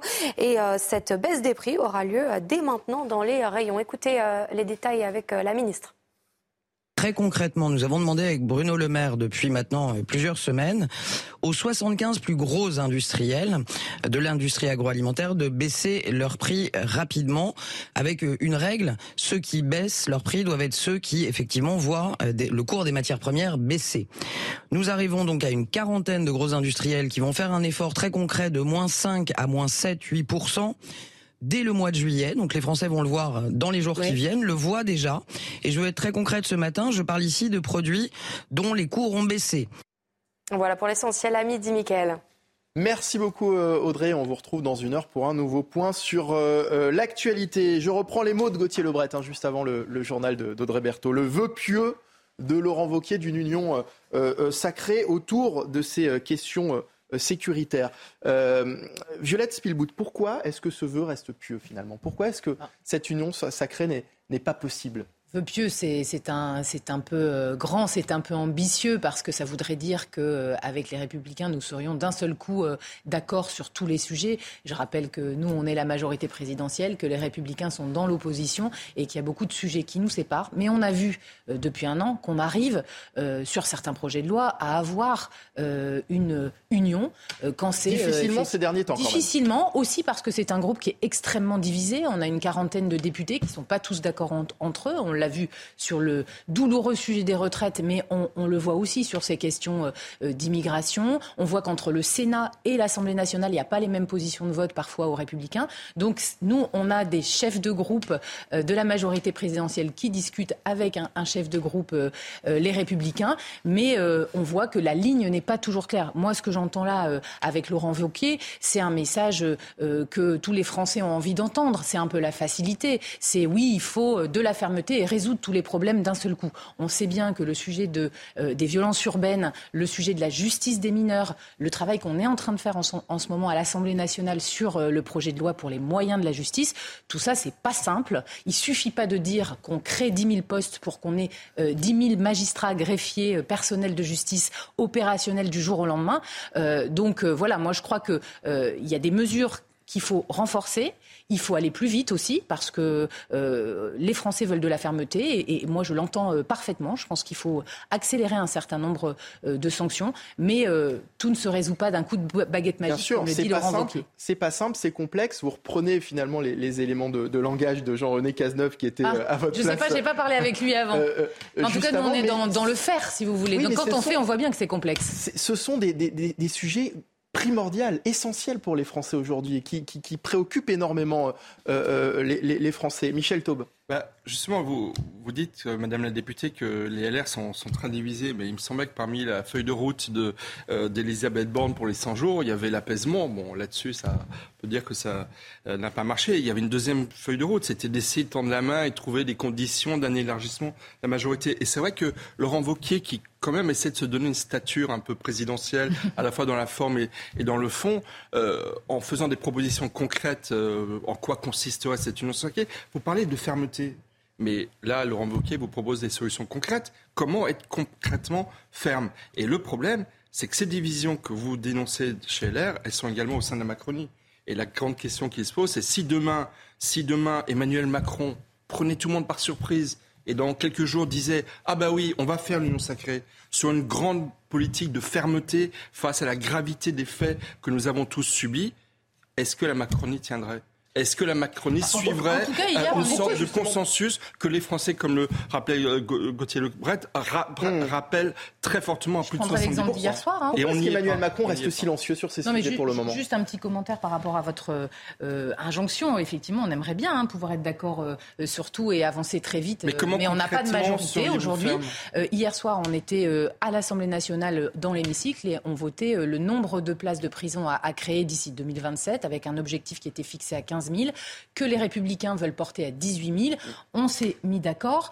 Certains disent oui, ça ne se fera jamais. Nous, on veut être ambitieux pour la construction de places de prison et aussi pour la construction, c'est un sujet sur les mineurs, de centres éducatifs fermés. C'est pas si simple parce que c'est beaucoup les maires qui s'opposent à la construction de ces places parce que finalement, on en veut pour le pays, on n'en veut pas pour son propre territoire. Donc il y a des réalités qui s'imposent à nous et on a des vrais débats à l'Assemblée nationale. Donc quand on est dans l'action, on est effectivement dans la négociation. Là, vous avez voté le budget pour le nombre de places de prison. Oui, et puis, la, et puis la décision de, de construire, d'accélérer accélérer avec un engagement mutuel, y compris, euh, euh, de, je l'espère aussi, des sénateurs qui seront avec nous pour dire qu'il faut pousser les maires, les euh, communautés d'agglomération à accepter sur leur territoire des permis de construire pour des oui, parce que combien? C'est 18 000 que vous avez, qui ont été votés oui, hier Sur 18 000, combien va être construit ah bah, D'ici 2027, nous, l'objectif, c'est d'arriver au bout. Après, bah, on voit que toutes les procédures, toutes les procédures sont ralenties à cause de permis de construire qui ne sont pas accordés, à cause de l'opposition de riverains aussi qui ne veulent pas voir un centre éducatif fermé mm. euh, de maires, de riverains, d'habitants. On voit qu'à chaque fois qu'il y a une décision d'un maire, ça pose euh, d'ailleurs la question dans l'autre sens, eh bien elle est contestée dans la justice et ça mm. ralentit le processus administratif. C'est comme ça qu'on parle de complexité. On va tout de suite partir à, à, l'Elysée. Olivier Véran est en train de faire son compte-rendu du, du Conseil de ministres. On l'écoute. Mesdames, Messieurs, tout d'abord, un mot, euh, à quelques jours après la restauration de l'ordre dans notre pays, où le président de la République a rappelé en introduction du Conseil des ministres l'importance d'avoir rétabli l'ordre, de maintenir l'ordre, avec une mobilisation forte, vous le savez, pour les nuits des 13 et 14 juillet à venir, de manière à permettre aux Français de fêter la nation en toute sécurité. Le président aussi euh, rappelait qu'il était important de laisser passer la justice, ce qui est fait depuis le premier jour, d'être toujours du côté des victimes et de nous préparer à la reconstruction de ce qui aura été détruit. il y a à mes côtés le ministre Christophe Béchu qui vous présentera tout à l'heure un projet de loi qui a été présenté ce matin en Conseil des ministres à ce sujet. Mais ce Conseil des ministres a aussi été l'occasion d'évoquer le bilan des 100 jours, 100 jours qui avaient été fixés par euh, le président de la République. Et à l'heure où ces 100 jours touchent bientôt à leur fin, je souhaite ici pouvoir rappeler un certain nombre de choses contenues dans une feuille de route ambitieuse, transformatrice, qui avait été présentée il y a donc trois mois par la Première ministre. Des chantiers présentés fin avril, pas un seul n'a été euh, laissé en souffrance. Nous avons pu avancer dans tous les domaines au rythme que nous souhaitions. Et la plupart des chantiers sont ou réalisés ou déjà fortement engagés. Je rappelle que cette feuille de route des 100 jours, elle repose sur quatre axes. Le plein emploi, l'ordre républicain, service public et, progrès pour les Français, et la transition écologique. Vous allez voir que le bilan est résolument positif. Dans le champ du travail, ce sont quand même quatre réformes d'ampleur qui ont été menées ou sont bien engagées. Souvenez-vous la réforme de l'assurance chômage, la réforme des retraites, la réforme des lycées professionnels et désormais la réforme France Travail pour pouvoir notamment transformer l'insertion des bénéficiaires du RSA. Et j'y ajoute également une autre réforme importante, celle sur le partage de la valeur, qui fait que lorsqu'une entreprise de 10 salariés et plus dégage des bénéfices, les salariés perçoivent financièrement ces bénéfices. Plus que jamais, le plein emploi est à notre, portée euh, désormais pour notre pays. Et quand on parle de plein emploi, pour les gens qui sont déjà en emploi, ça change aussi les choses parce que ça veut dire plus de facilité de mobilité euh, professionnelle, plus de qualité euh, de vie au travail, plus de capacité à changer de branche, à se reconvertir, à suivre une formation professionnelle.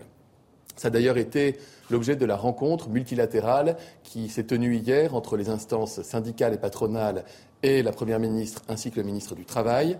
Si je retenais euh, un mot, c'est le mot que je vais emprunter à plusieurs responsables syndicaux au sortir de cette réunion, le mot utile.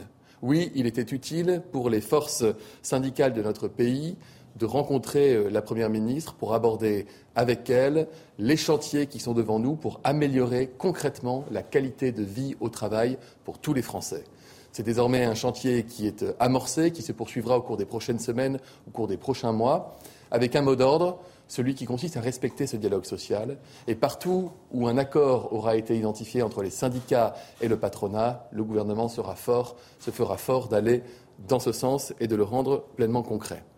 Le deuxième axe, je le disais, c'est l'ordre républicain. Là aussi, des lois régaliennes importantes ont été euh, adoptées ou sont en cours d'adoption.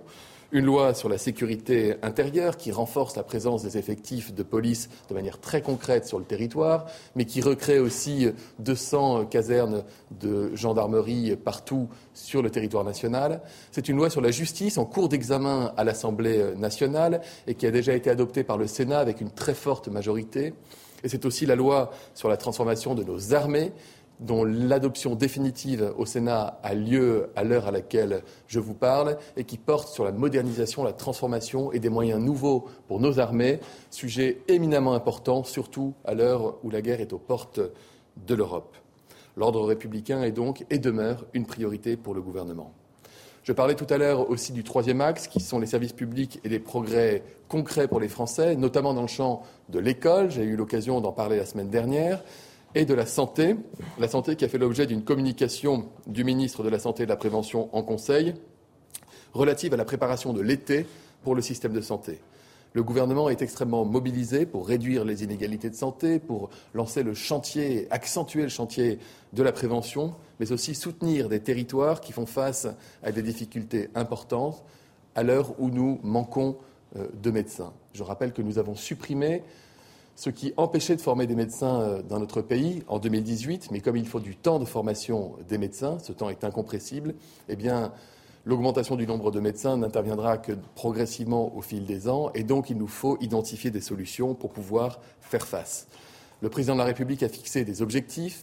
Il souhaite que plus un seul patient en affection longue durée ou en état de grande fragilité n'ait pas de médecin traitant. Les, premiers résultats sont là, puisque 60 000, 53 000 Français atteints d'une maladie longue durée qui n'avaient pas de médecin traitant on en ont désormais un. Le président de la République a appelé à accentuer et accélérer encore euh, ces bons résultats. De la même manière, nous avons enregistré une baisse inédite de la fréquentation des services d'urgence de l'ordre de 5 à l'heure où nous développons et nous déployons sur tout le territoire national des services d'accès aux soins, à l'heure où nous améliorons la régulation avant l'admission euh, à l'hôpital, à l'heure où nous améliorons également et nous simplifions surtout l'organisation des règles d'hospitalisation dans les territoires. Un objectif, une bonne solution pour le bon patient au bon endroit et au bon moment. Des transformations structurelles dans le champ de la santé ont également été engagées. Je pense notamment à l'autorisation de prescrire et administrer des vaccins pour les pharmaciens, les infirmiers, les sages-femmes, qui pourront également bientôt s'occuper des plaies chroniques. Je pense également à l'établissement de certificats de décès directement par les infirmiers ou encore au renouvellement d'ordonnances pour des patients chroniques auprès de leurs pharmaciens jusqu'à trois mois. D'autres transformations seront bientôt concrètes pour les Français et auront des résultats visibles, notamment du fait de l'adoption de projets de loi d'origine parlementaire qui visent à accentuer la présence des soignants sur tout le territoire. Dans ce registre des services publics et des progrès visibles, je pourrais citer également euh, la facilitation de la garde d'enfants avec la création d'un service public pour la petite enfance, mais également pour la jeunesse, notamment dans les ruralités, avec l'abaissement à 17 ans de l'âge du permis de conduire. Dans le domaine de l'éducation, quand même, j'en redis un mot, augmentation du salaire des professeurs jusqu'à 500 euros net par mois. À la rentrée, plus un seul enseignant en début de carrière ne touchera moins de 2000 euros. L'accentuation de tous les mécanismes et de l'engagement des professeurs qu'il faut saluer, des enseignants qu'il faut saluer pour remplacer les absences de courte durée dès la rentrée scolaire. Le dernier axe, c'est celui de la planification écologique, de la transition écologique. Une annonce très importante a eu lieu dimanche dernier euh, par la Première ministre, qui est l'ajout de 7 milliards de plus sur l'année à venir euh, pour accentuer la transition écologique. C'est plus de logements pour les Français qui seront rénovés, ce sera plus d'installations de batteries électriques pour recharger les voitures électriques, plus de voitures électriques, plus d'industries décarbonées pour qu'on ait une industrie qui soit à la fois florissante, productive, qui exporte et qui le fasse dans des conditions écologiques. C'est un modèle pour le monde entier, ce que nous sommes en train de développer en la matière sur chacun des sujets constitutifs de la feuille de route de la Première ministre.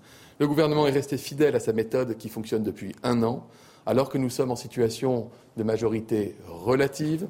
47 textes auront été adoptés en un an par le Parlement.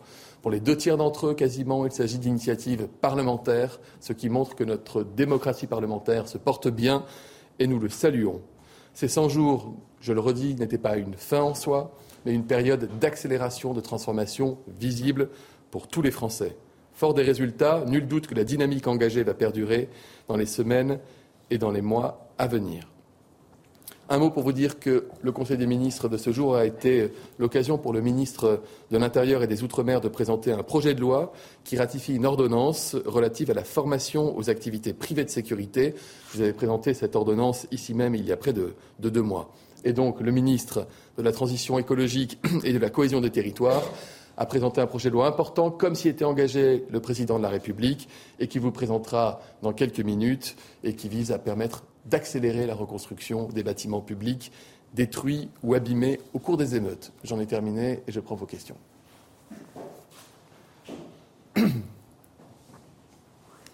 Bonjour, Florent Tardif pour, euh, pour CNews Canal+. Est-ce que vous êtes euh, inquiet à quelques heures des célébrations, Monsieur le Ministre, euh, de possibles débordements, traditionnels débordements, pour reprendre le terme qui a été utilisé ce matin par, par Laurent Luniès, le préfet de police de, de Paris? Et est-ce que d'ailleurs vous reprenez ce terme de traditionnel débordement? Merci. L'inquiétude ne restaurera jamais la sécurité dans le pays. La mobilisation des forces de sécurité, oui. Le ministre de l'Intérieur a eu l'occasion hier, en conférence de presse, de détailler les dispositifs importants de manière à permettre à tous les Français sur tout le territoire de maintenir et de participer aux festivités du 14 juillet avec des garanties en matière de sécurité. 130 000 forces de l'ordre sont mobilisées. 45 000 sur les nuits, c'est-à-dire un dispositif d'intensité équivalente à celui que nous avons connu lors des émeutes de la semaine dernière. De la même manière, des arrêtés ont été pris, notamment l'arrêté de la Première ministre qui vise à interdire la vente aux particuliers des mortiers d'artifice. Vous savez que des quantités phénoménales de ces mortiers ont été saisies grâce à l'action des forces de police, mais également des douanes. Nous allons poursuivre, évidemment, avec euh, ces maintiens de dispositifs de sécurité, de façon à permettre que le 14 juillet reste une fête pour tous les Français. Et pour répondre à la deuxième partie de votre question, euh, on ne s'habituera jamais, en fait, à ce que des moments de célébration collective, à ce que des moments où les Français, je dirais, peuvent profiter des villes, peuvent profiter des villages, peuvent se retrouver ensemble, on ne s'habituera jamais à ce que ces moments soient euh, des moments de débordement ou des moments euh, d'expression de violence, quelle que soit leur forme. Ça n'est pas normal, ça n'a pas sa place en République, et c'est pour cela que nous nous mobilisons. Bonjour, Léonard Attal pour TF1 LCI. Euh, le président, pour ces 100 jours, avait aussi fixé le cap de l'apaisement. Est-ce que vous estimez aujourd'hui qu'il est trop tôt pour parler d'apaisement dans le pays, ou bien que c'était un vœu pieux, peut-être, et que c'est peut-être donc un échec? On le voit avec ce dispositif de police. L'heure n'est pas pour l'instant à l'apaisement. Quel euh, bilan vous en tirez? L'apaisement, il est symbolisé par plusieurs choses. J'en ai parlé tout à l'heure. Hier, lorsque vous avez les instances syndicales, les instances patronales, qui sont à la table des négociations avec euh, la représentante du gouvernement et qui, en sortant, disent on a travaillé, c'était utile, on a envie d'avancer, on est dans le domaine de l'apaisement social. L'apaisement, c'est lorsque vous avez permis, euh, lorsque nous avons pu restaurer euh, l'ordre et le maintenir et que nous procédons au jugement, nous traduisons devant la justice les gens qui ont mal agi. L'apaisement, c'est aussi quand le président de la République nous demande de réfléchir aux causes profondes qui ont pu conduire à de telles émeutes pour faire en sorte que cela ne se reproduise pas.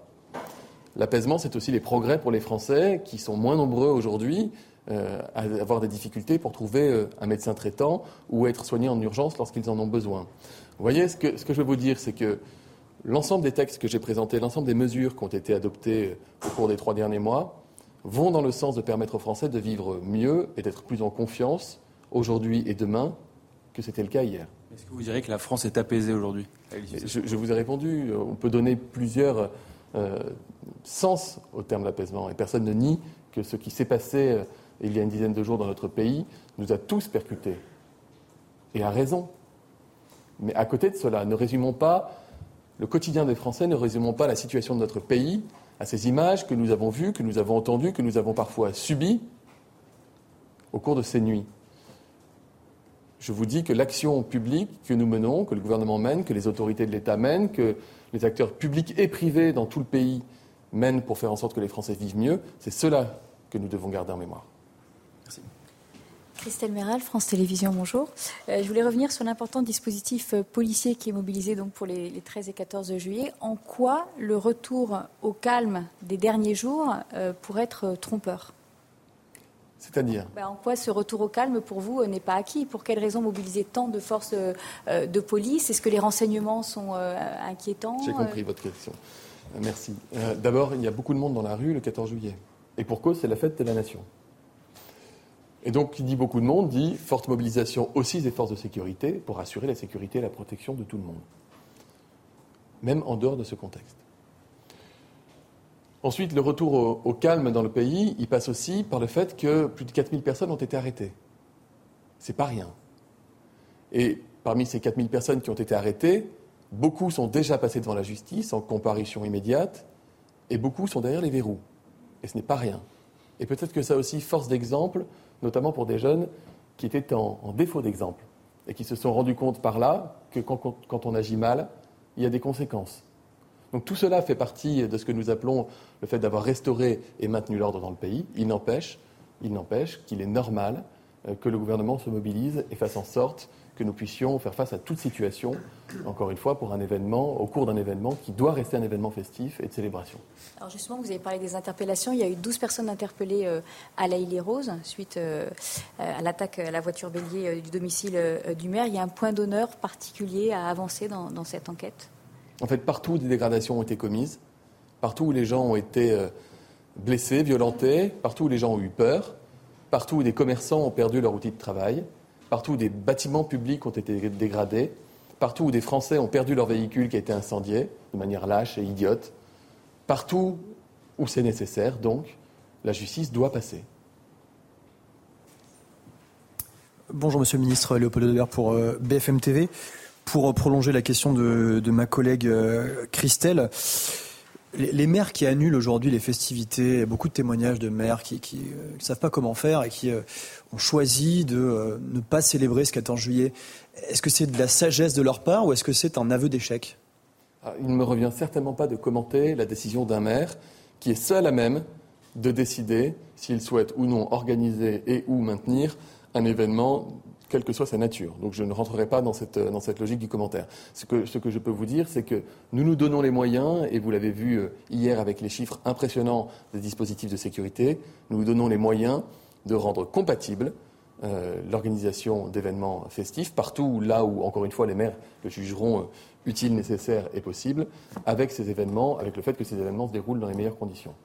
Une question sur un, un propos de Marine Le Pen hier, qui, lors d'un déplacement, émettait l'idée du principe pardon, du casseur-payeur, c'est-à-dire, je, la cite, si les émeutiers doivent rembourser jusqu'à la fin de leur vie les dégâts qu'ils ont causés, ils payeront jusqu'à la fin de leur vie. Quel est votre, euh, votre avis sur cette proposition de Marine Le Pen? Marine Le Pen est une parlementaire. Elle doit donc euh, appliquer la loi. Elle peut aussi la changer si elle estime que la loi ne lui convient pas. Je pense que quand on est parlementaire, c'est ce travail de fond qu'on fait plutôt que du commentaire sur les chaînes de télévision.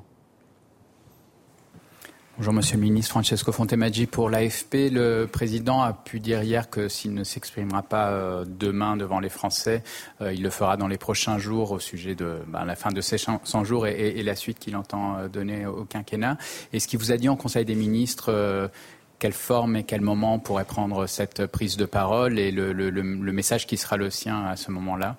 Il n'a pas, il n'a pas évoqué une possible prise de parole, mais je n'ai pas d'autres Mot à rajouter que ceux que vous avez cités, à savoir que le président de la République aura l'occasion de s'exprimer dans le format euh, qu'il jugera nécessaire pour pouvoir faire le bilan euh, de la période qui vient de s'écouler et puis sans doute respecté partout en France. On sort quand même d'une semaine d'émeutes. Et si le bilan avait été si positif euh, que cela, Emmanuel Macron parlerait demain midi. Hmm. Emmanuel Macron n'aurait pas annulé son interview du 14 juillet qu'il avait lui-même fixé. C'est lui qui a décidé de faire du 14 juillet cette année une date ultra euh, politique, avec la fin des 100 jours, avec la fin euh, de cette période d'apaisement pour penser les plaies de la réforme des retraites. Bon, bah, on a ouvert d'autres plaies. Donc, euh, il a donné rendez-vous aux Français le 14 juillet lorsqu'il a ouvert ce calendrier des, des 100 jours, sauf qu'il n'est pas au rendez-vous. Bah non, mais en plus, euh, hier, il s'est énervé à Vilnius parce qu'il était au sommet de l'OTAN. Un confrère lui a posé la question sur euh, le fait qu'il annule son interview. Il, avait, il a répondu de manière assez, assez sèche. Euh, je n'ai pas donné de calendrier précis. Il a dit texto, de points ouvrez les guillemets, nous ferons un nouveau point le 14 juillet. On a réécouté euh, ce matin dans l'heure des pros la déclaration du chef de l'État. Donc c'est lui qui avait fixé le 14 juillet comme borne de temps mmh. euh, à laquelle il fallait euh, qu'il s'exprime. Il fait le choix d'annuler cette interview pour plusieurs raisons. Déjà parce que la période d'apaisement n'a pas eu lieu. Ensuite, il est possible qu'il y ait une nouvelle nuit d'émeute le 14 juillet. Donc évidemment, si le président parle à midi et qu'à minuit, euh, la France est une nouvelle fois euh, à feu, euh, c'est compliqué. Et ensuite, évidemment, il y a cette fameuse rumeur de remaniement qui n'en finit plus, un remaniement qui serait plus léger que celui envisagé dans un premier temps, c'est-à-dire avec une Elisabeth Borne qui resterait à Matignon, mais cette rumeur continue aussi de courir, et donc c'était hmm. sans doute pas le moment, le 14 juillet, d'acter ou non de ce remaniement. Il va s'exprimer donc quelques jours après le 14 juillet, probablement dans la presse quotidienne régionale et non à la télévision. Violette Spielbus, Finalement, Olivier Véran reprend les mots d'Elisabeth Borne le week-end dernier dans, Le Parisien lorsqu'il dit euh, que les chantiers sont, engagés. Vous comprenez que les, Français attendent plus de, précision de la part du gouvernement on a deux temporalités. Effectivement, euh, les 100 jours et le travail qu'on fait euh, depuis ce nouveau quinquennat, euh, c'est important de rappeler qu'il y a un travail de fond.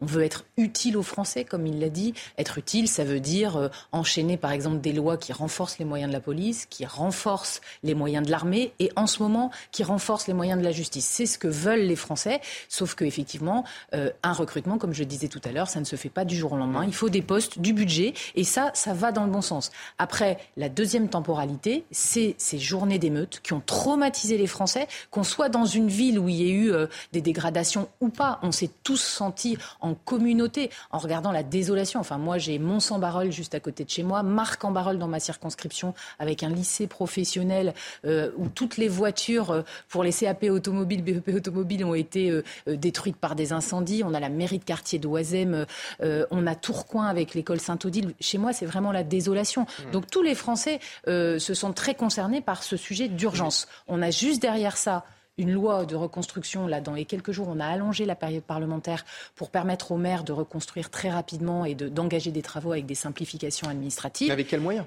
Avec des moyens qui sont dégagés par l'État là, hein, des moyens financiers pour avoir des avances de trésorerie, des moyens de simplification des autorisations d'urbanisme, parce qu'une école, ça ne se reconstruit pas euh, euh, du jour au lendemain. Hein. Il va falloir aussi toutes les solutions d'urgence. Moi, j'étais en lien avec la mairie de Tourcoing. Là, ils, travaillent pour essayer d'avoir une rentrée scolaire euh, sereine quand on a des écoles abîmées. Et puis, derrière, on a le sujet de fond.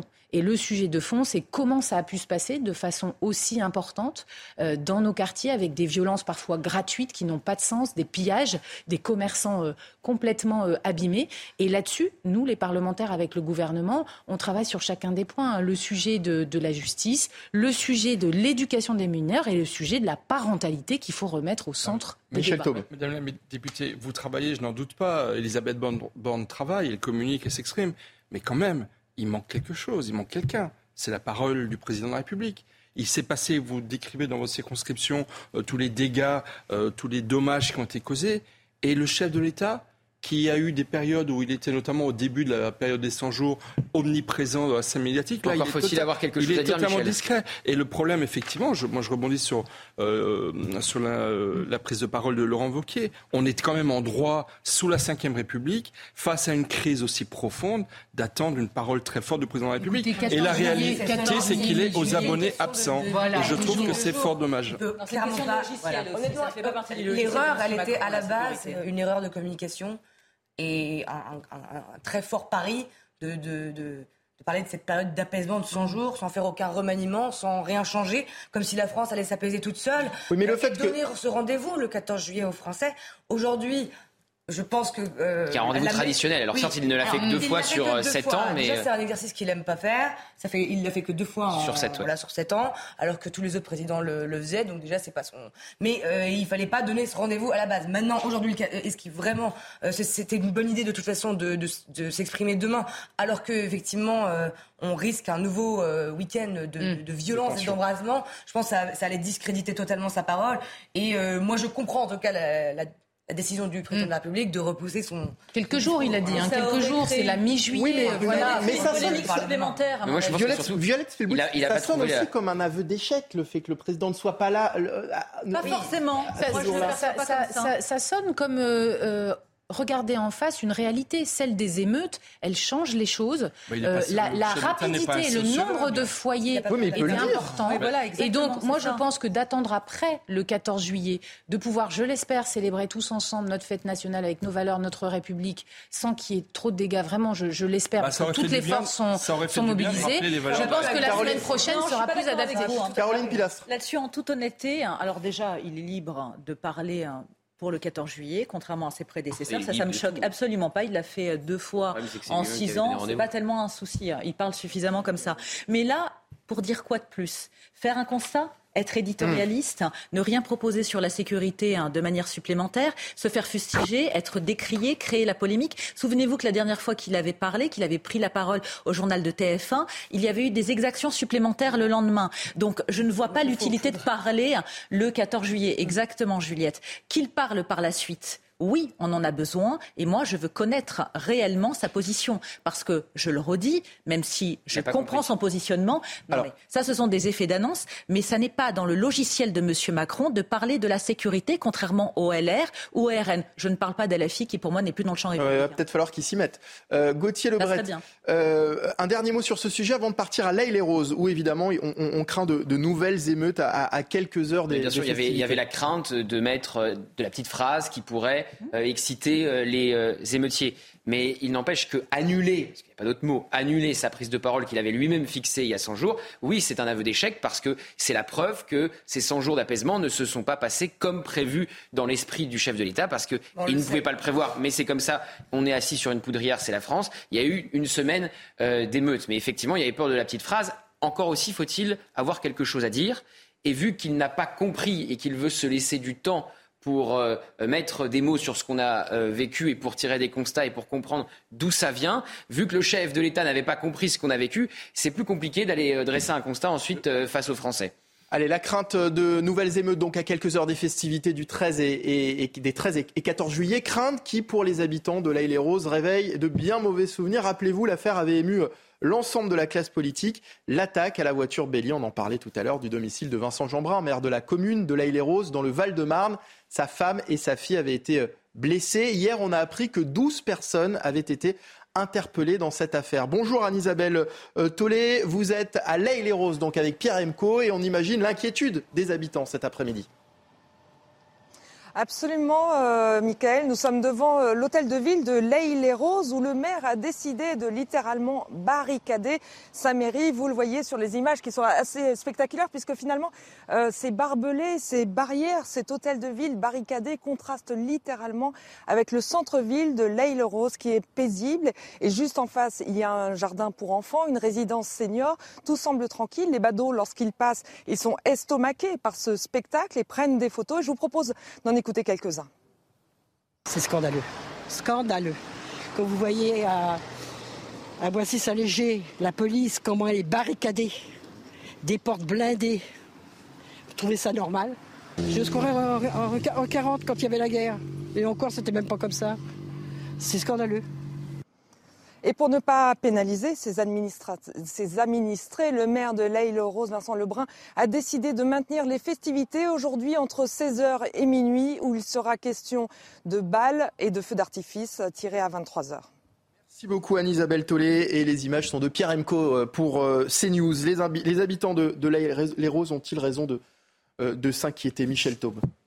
Ils ont raison de s'inquiéter. D'abord, il faut se féliciter de, euh, de l'action de la police judiciaire qui a interpellé ces personnes. Je pense que c'est ça du concret, c'est de, de frapper fort euh, et le plus vite possible pour espérer avoir un effet dissuasif. Parce beaucoup d'interpellations, beaucoup de saisies, on en a parlé également. Le fait que ces interpellations se passent avant le 14 juillet, bah, peut-être faire réfléchir certains qui voudraient en découdre euh, ou, prendre des risques, parce que j'espère et que ça va durer, qu'on ne rigole pas avec ce genre de, de fait. Après, évidemment, nous sommes tous dans, dans l'incertitude. Est-ce que, euh, comme le disait euh, Eric Zemmour, les dealers et les imams ont donné l'ordre de se calmer et d'attendre que, que, que, que, tout passe, ou est-ce que effectivement il risque d'y avoir de nouveau des exactions et des violences dans, dans, les, dans les prochains jours?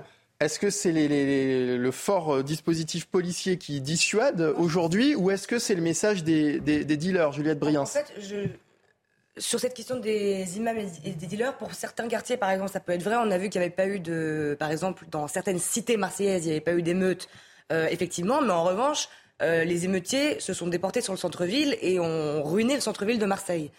Euh, donc les imams et les dealers, ils, n'ont pas dit aux émeutiers ne ruinez pas les centres-villes. À la limite, ils tiennent leur propre quartier pour faire prospérer le, trafic de drogue. Euh, je pense que les émeutiers se sont arrêtés par simple lassitude, sincèrement, mm. par simple lassitude. Le prétexte était passé, voilà, ça faisait cinq jours, ils étaient fatigués, ils étaient à court de mortier, tout était pillé par simple lassitude parce que ces gens-là, encore une fois, n'ont pas de cause. Et, euh, et là, on leur redonne un prétexte, si vous voulez, avec le 14 juillet. Il y a des sources policières. Bien les policiers eux-mêmes. Oui, mais dans les cités. Non, attends, dans les cités, Juliette. Mais, mais, mais, moi, je au centre-ville. Oui, bah pourquoi Parce qu'ils leur ont demandé, ils, leur ont demandé justement de quitter les quartiers parce que le business lucratif, exactement, et d'aller dans le centre-ville et de ne pas embêter les familles. Ça cassait clairement le business. Alors, sur la question à présent de, des forces de l'ordre, des policiers, faut-il armer les policiers euh, municipaux? C'est ce que réclament les policiers de Vénissieux, près de Lyon. Mais face au refus de, la maire communiste, les agents sont en grève aujourd'hui, à la veille du 14 juillet et après les violentes émeutes qui euh, ont frappé le pays. Ils ne se sentent plus en sécurité. Ils veulent des armes de catégorie B pour pouvoir répondre à tout type d'agression. Reportage d'Olivier Madinier et Adrien Spiteri. Difficile de trouver des policiers municipaux dans les rues de Vénissieux ce jeudi. À la veille du 14 juillet, les agents sont en grève illimitée il réclame le port d'armes de catégorie B. Quand on est sur la voie publique, on est exposé à tout type d'atteinte. Il faut être en capacité de répondre à tout type d'atteinte. Les policiers municipaux de la ville se sentent en insécurité, un sentiment renforcé par les récentes émeutes. Il y a un, contexte national qui s'est fortement euh, durci et des atteintes qui ont euh, explosé de façon exponentielle contre les forces de l'ordre dans leur globalité, dont font partie les policiers municipaux. Dans un entretien accordé au Progrès, la maire assure que la question n'est pas à l'ordre du jour. Humainement, je peux le comprendre, mais la question est de savoir quelle société nous voulons. On arme les sapeurs-pompiers et les maires parce qu'ils sont caillassés. Et si les bazookas remplacent les mortiers, on met les chars, évitons cette escalade. À Vénissieux, la police municipale est équipée de flashballs et de pistolets à impulsion électrique. La ville est l'une des dernières de la métropole de Lyon à ne pas armer sa police. Avec nous pour en parler, Franck euh, Louvrier, maire de la Baule. Euh, merci d'être avec nous, monsieur le maire, euh, en direct dans, Midi News. bonne idée, hein, selon vous, d'armer les policiers municipaux. Vous l'avez fait vous-même dans votre commune. Oui, on a décidé ça au sein de notre conseil municipal il y a à peu près un mois. Moi, je n'avais pas de dogme en la matière, mais c'est vrai que les policiers municipaux me demandaient d'être protégés et que protéger ceux qui nous protègent est pour moi une évidence. Et donc de ce fait-là, du fait aussi du niveau euh, de violence qui augmente, hein, du sérieux aussi de nos policiers euh, municipaux qui, en, très grande partie, en fin de compte, ont déjà eu un port d'armes parce qu'ils ont été gendarmes ou, euh, policiers. Et puis le fait aussi que, en fin de compte, c'est la même délinquance auxquelles ils sont confrontés que celle de la police nationale, parce qu'ils sont parfois aussi les premiers arrivants sur les, sur les difficultés. Et moi, j'ai une population qui passe de, de 18 000 à 180 000 habitants l'été. Il était normal, en fin de compte, qu'on puisse les armer. Vous avez rencontré des oppositions euh, lorsque vous avez proposé ça en, conseil municipal? On a fait un sondage d'abord euh, qui a permis de voir un peu quel était l'état de la population sur ce sujet. Il y avait 52% des Baulois qui étaient favorables, 46 contre. Donc vous voyez, c'était quand même euh, assez partagé. Mais je pense que c'est aussi de ma responsabilité d'aider ceux qui euh, aident à, justement à, la, sécurité publique. Donc, euh, par là même, à un moment donné, il faut prendre ses responsabilités et, ça fait partie des équipements que l'on donne à nos policiers, comme le nombre de caméras. On est à 250 caméras aujourd'hui avec un, un, centre de surveillance urbain ici à la Baule. Là, on teste en ce moment l'intelligence artificielle avec des comptages de flux, les vitesses, les attroupements qui nous permettrait, j'espère, un jour que la loi permettra justement d'intégrer ça dans, nos moyens aussi d'équipement pour surveiller nos villes et, et protéger notre population. Ça va coûter combien, monsieur le maire? Oh, c'est très simple, ça coûte à peu près 2000 euros par policier. C'est 800 euros l'arme, plus la formation qui est très importante, qui est bien évidemment euh, un enjeu euh, énorme pour euh, permettre à, ces policiers qui ont à 85% déjà porté une arme de, être à niveau pour porter des semi-automatiques. 2800 euros donc par, par policier 2000 euros, dont 800 euros le prix de l'arme. 2000 euros. Pardon, je, je vous entends plus très bien. Vous m'avez dit 2000 euros en tout, dont 800 pour l'arme. Ah oui, 2000 euros en tout par policier. Donc sur une commune comme la Baule, ça, ça, ça, fait combien? Nous, on a une trentaine de policiers, vous voyez, euh, donc euh, sachant que vous étalez ça sur un an, un an et demi, hein, parce que la formation est longue. Et, qui est-ce qui va payer au final? Ah bah c'est bien évidemment la ville, c'est dans le budget de la sécurité de la ville. On, a un budget assez conséquent, notamment euh, pour le développement de la vidéoprotection, pour l'ensemble des équipements dont ils ont besoin. Merci beaucoup euh, d'avoir été euh, avec nous. Euh, Franck Louvrier, hein. je vous rappelle que vous êtes maire Les Républicains de la Baule. Merci. Violette Spilbout équiper les policiers municipaux. Alors ça coûte un petit peu d'argent, effectivement, mais comme l'a dit le maire de la Baule, c'est pas une question de dogme, c'est pas une question d'être de droite ou de gauche. L'armement de la police municipale, pour moi, c'est une demande vitale déjà pendant, euh, c'est une vraie question. Déjà pendant ma, ma, campagne municipale euh, à Lille, puisque je suis conseillère municipale d'opposition à Lille, euh, j'avais prôné l'armement de la police municipale parce que ça a deux objectifs. D'abord, mmh. de protéger les policiers municipaux eux-mêmes. On voit que dans beaucoup de grandes villes, il y a quand même le sujet de la menace terroriste qui continue d'exister en France, le sujet des violences urbaines aujourd'hui, et puis de protéger aussi la population. Et quand on voit Lille Paris, euh, Bordeaux, euh, Rennes, qui refusent dogmatiquement d'armer leurs policiers, eh bien, ça veut dire qu'ils ne sont pas du tout à l'écoute des professionnels qui sont sur le terrain. Parce que quand on est à l'hôtel police municipal de Lille, on voit que quand même, au bout de quelques temps, ils ont fini déjà par changer d'avis sur la vidéoprotection. On a maintenant tout doucement des caméras qui arrivent, mais il faut vraiment euh, hmm. euh, travailler le sujet. Euh, et on voit qu'on a des policiers municipaux qui demandent de la protection, qui demandent d'être armés, d'être formés. Je crois que chacun est très responsable. Et on voit que une des premières cibles pendant les violences urbaines, ça a été les services publics et les hôtels de police nationaux et municipaux. À Lille, nous, on a eu quand même une vraie attaque au mortier sur l'hôtel de police municipal. Donc, c'est un sujet très sérieux. Je crois que les quelques maires qui continuent de résister, on a aujourd'hui 60% euh, des policiers euh, municipaux qui sont euh, équipés sur les 25 000 en France. Ceux qui continuent de, résister devraient réfléchir, comme l'a dit Monsieur le maire de la Baule, à leur responsabilité face à des policiers municipaux qui parfois laissent leur vie dans le, le combat qu'ils mènent contre la délinquance et contre le terrorisme. Merci beaucoup. Dans l'actualité également, des habitants sous le choc dans les Alpes de Haute-Provence. Le jeune Émile, deux ans, est toujours introuvable depuis samedi dernier. Un ultime ratissage est organisé aujourd'hui. Une cinquantaine de gendarmes vont ratisser une zone à l'est du hameau du, Haut-Vernay. Sur place, Stéphanie Roquier était euh, présente hein, au, Vernay, dans les Alpes de Haute-Provence, où tous les habitants n'avaient que le prénom Émile à la bouche. Stéphanie Roquier. Les habitants du Vernet tentent de reprendre leurs habitudes. Ils se retrouvent au centre du village, ils prennent un café au petit bar et ils parlent bien sûr tous de la disparition du petit Émile. Et tous m'expliquent qu'ils sont totalement abattus. Ils ne comprennent pas que les recherches s'arrêtent sur le terrain, sans doute en fin d'après-midi. Ils ne comprennent pas qu'après autant de moyens déployés, il n'y ait aucun indice pour expliquer la disparition du petit Émile, aucune piste. Certains habitants m'ont expliqué qu'ils allaient, en tout cas, qu'ils voulaient continuer les recherches par leurs propres moyens. Hors de question d'abandonner sur le terrain. Il faut dire que depuis le début, ils sont des dizaines d'habitants de la vallée à s'être fortement impliqués. Certains participaient aux recherches jusqu'à 1h ou 2h du matin. D'autres ont réalisé 4 à 5 battues par jour. Autre élément important à noter, c'est que ces habitants de ce village sont déjà traumatisés par un autre drame. Rien à voir avec la disparition du petit Émile. C'était en 2015. Un avion de la Germanwings s'écrasait avec 150 50 personnes à bord. Ça s'est passé au col de Mario, un col quasiment en face du petit hameau, quasiment en face de la maison familiale des grands-parents du petit Émile. Vous imaginez bien qu'après huit ans, les esprits des habitants sont encore marqués par ce drame. C'est donc pour cela qu'aujourd'hui, impossible pour eux de vivre un nouveau drame. Stéphanie Rouquier depuis le Vernet dans les Alpes de Haute-Provence et nous reviendrons bien sûr sur les derniers éléments euh, de l'enquête euh, dans, tout à l'heure hein, dans la parole aux, Français. C'est la fin de Midi News été. Merci d'avoir été euh, avec nous. Merci à Caroline Pilas, Juliette Briens. Merci également à Michel Taube et Violette Spilbout. Je rappelle que vous êtes députée Renaissance du Nord. La parole aux Français donc dans un instant. Je vous retrouve juste après la pause. À tout de suite sur CNews.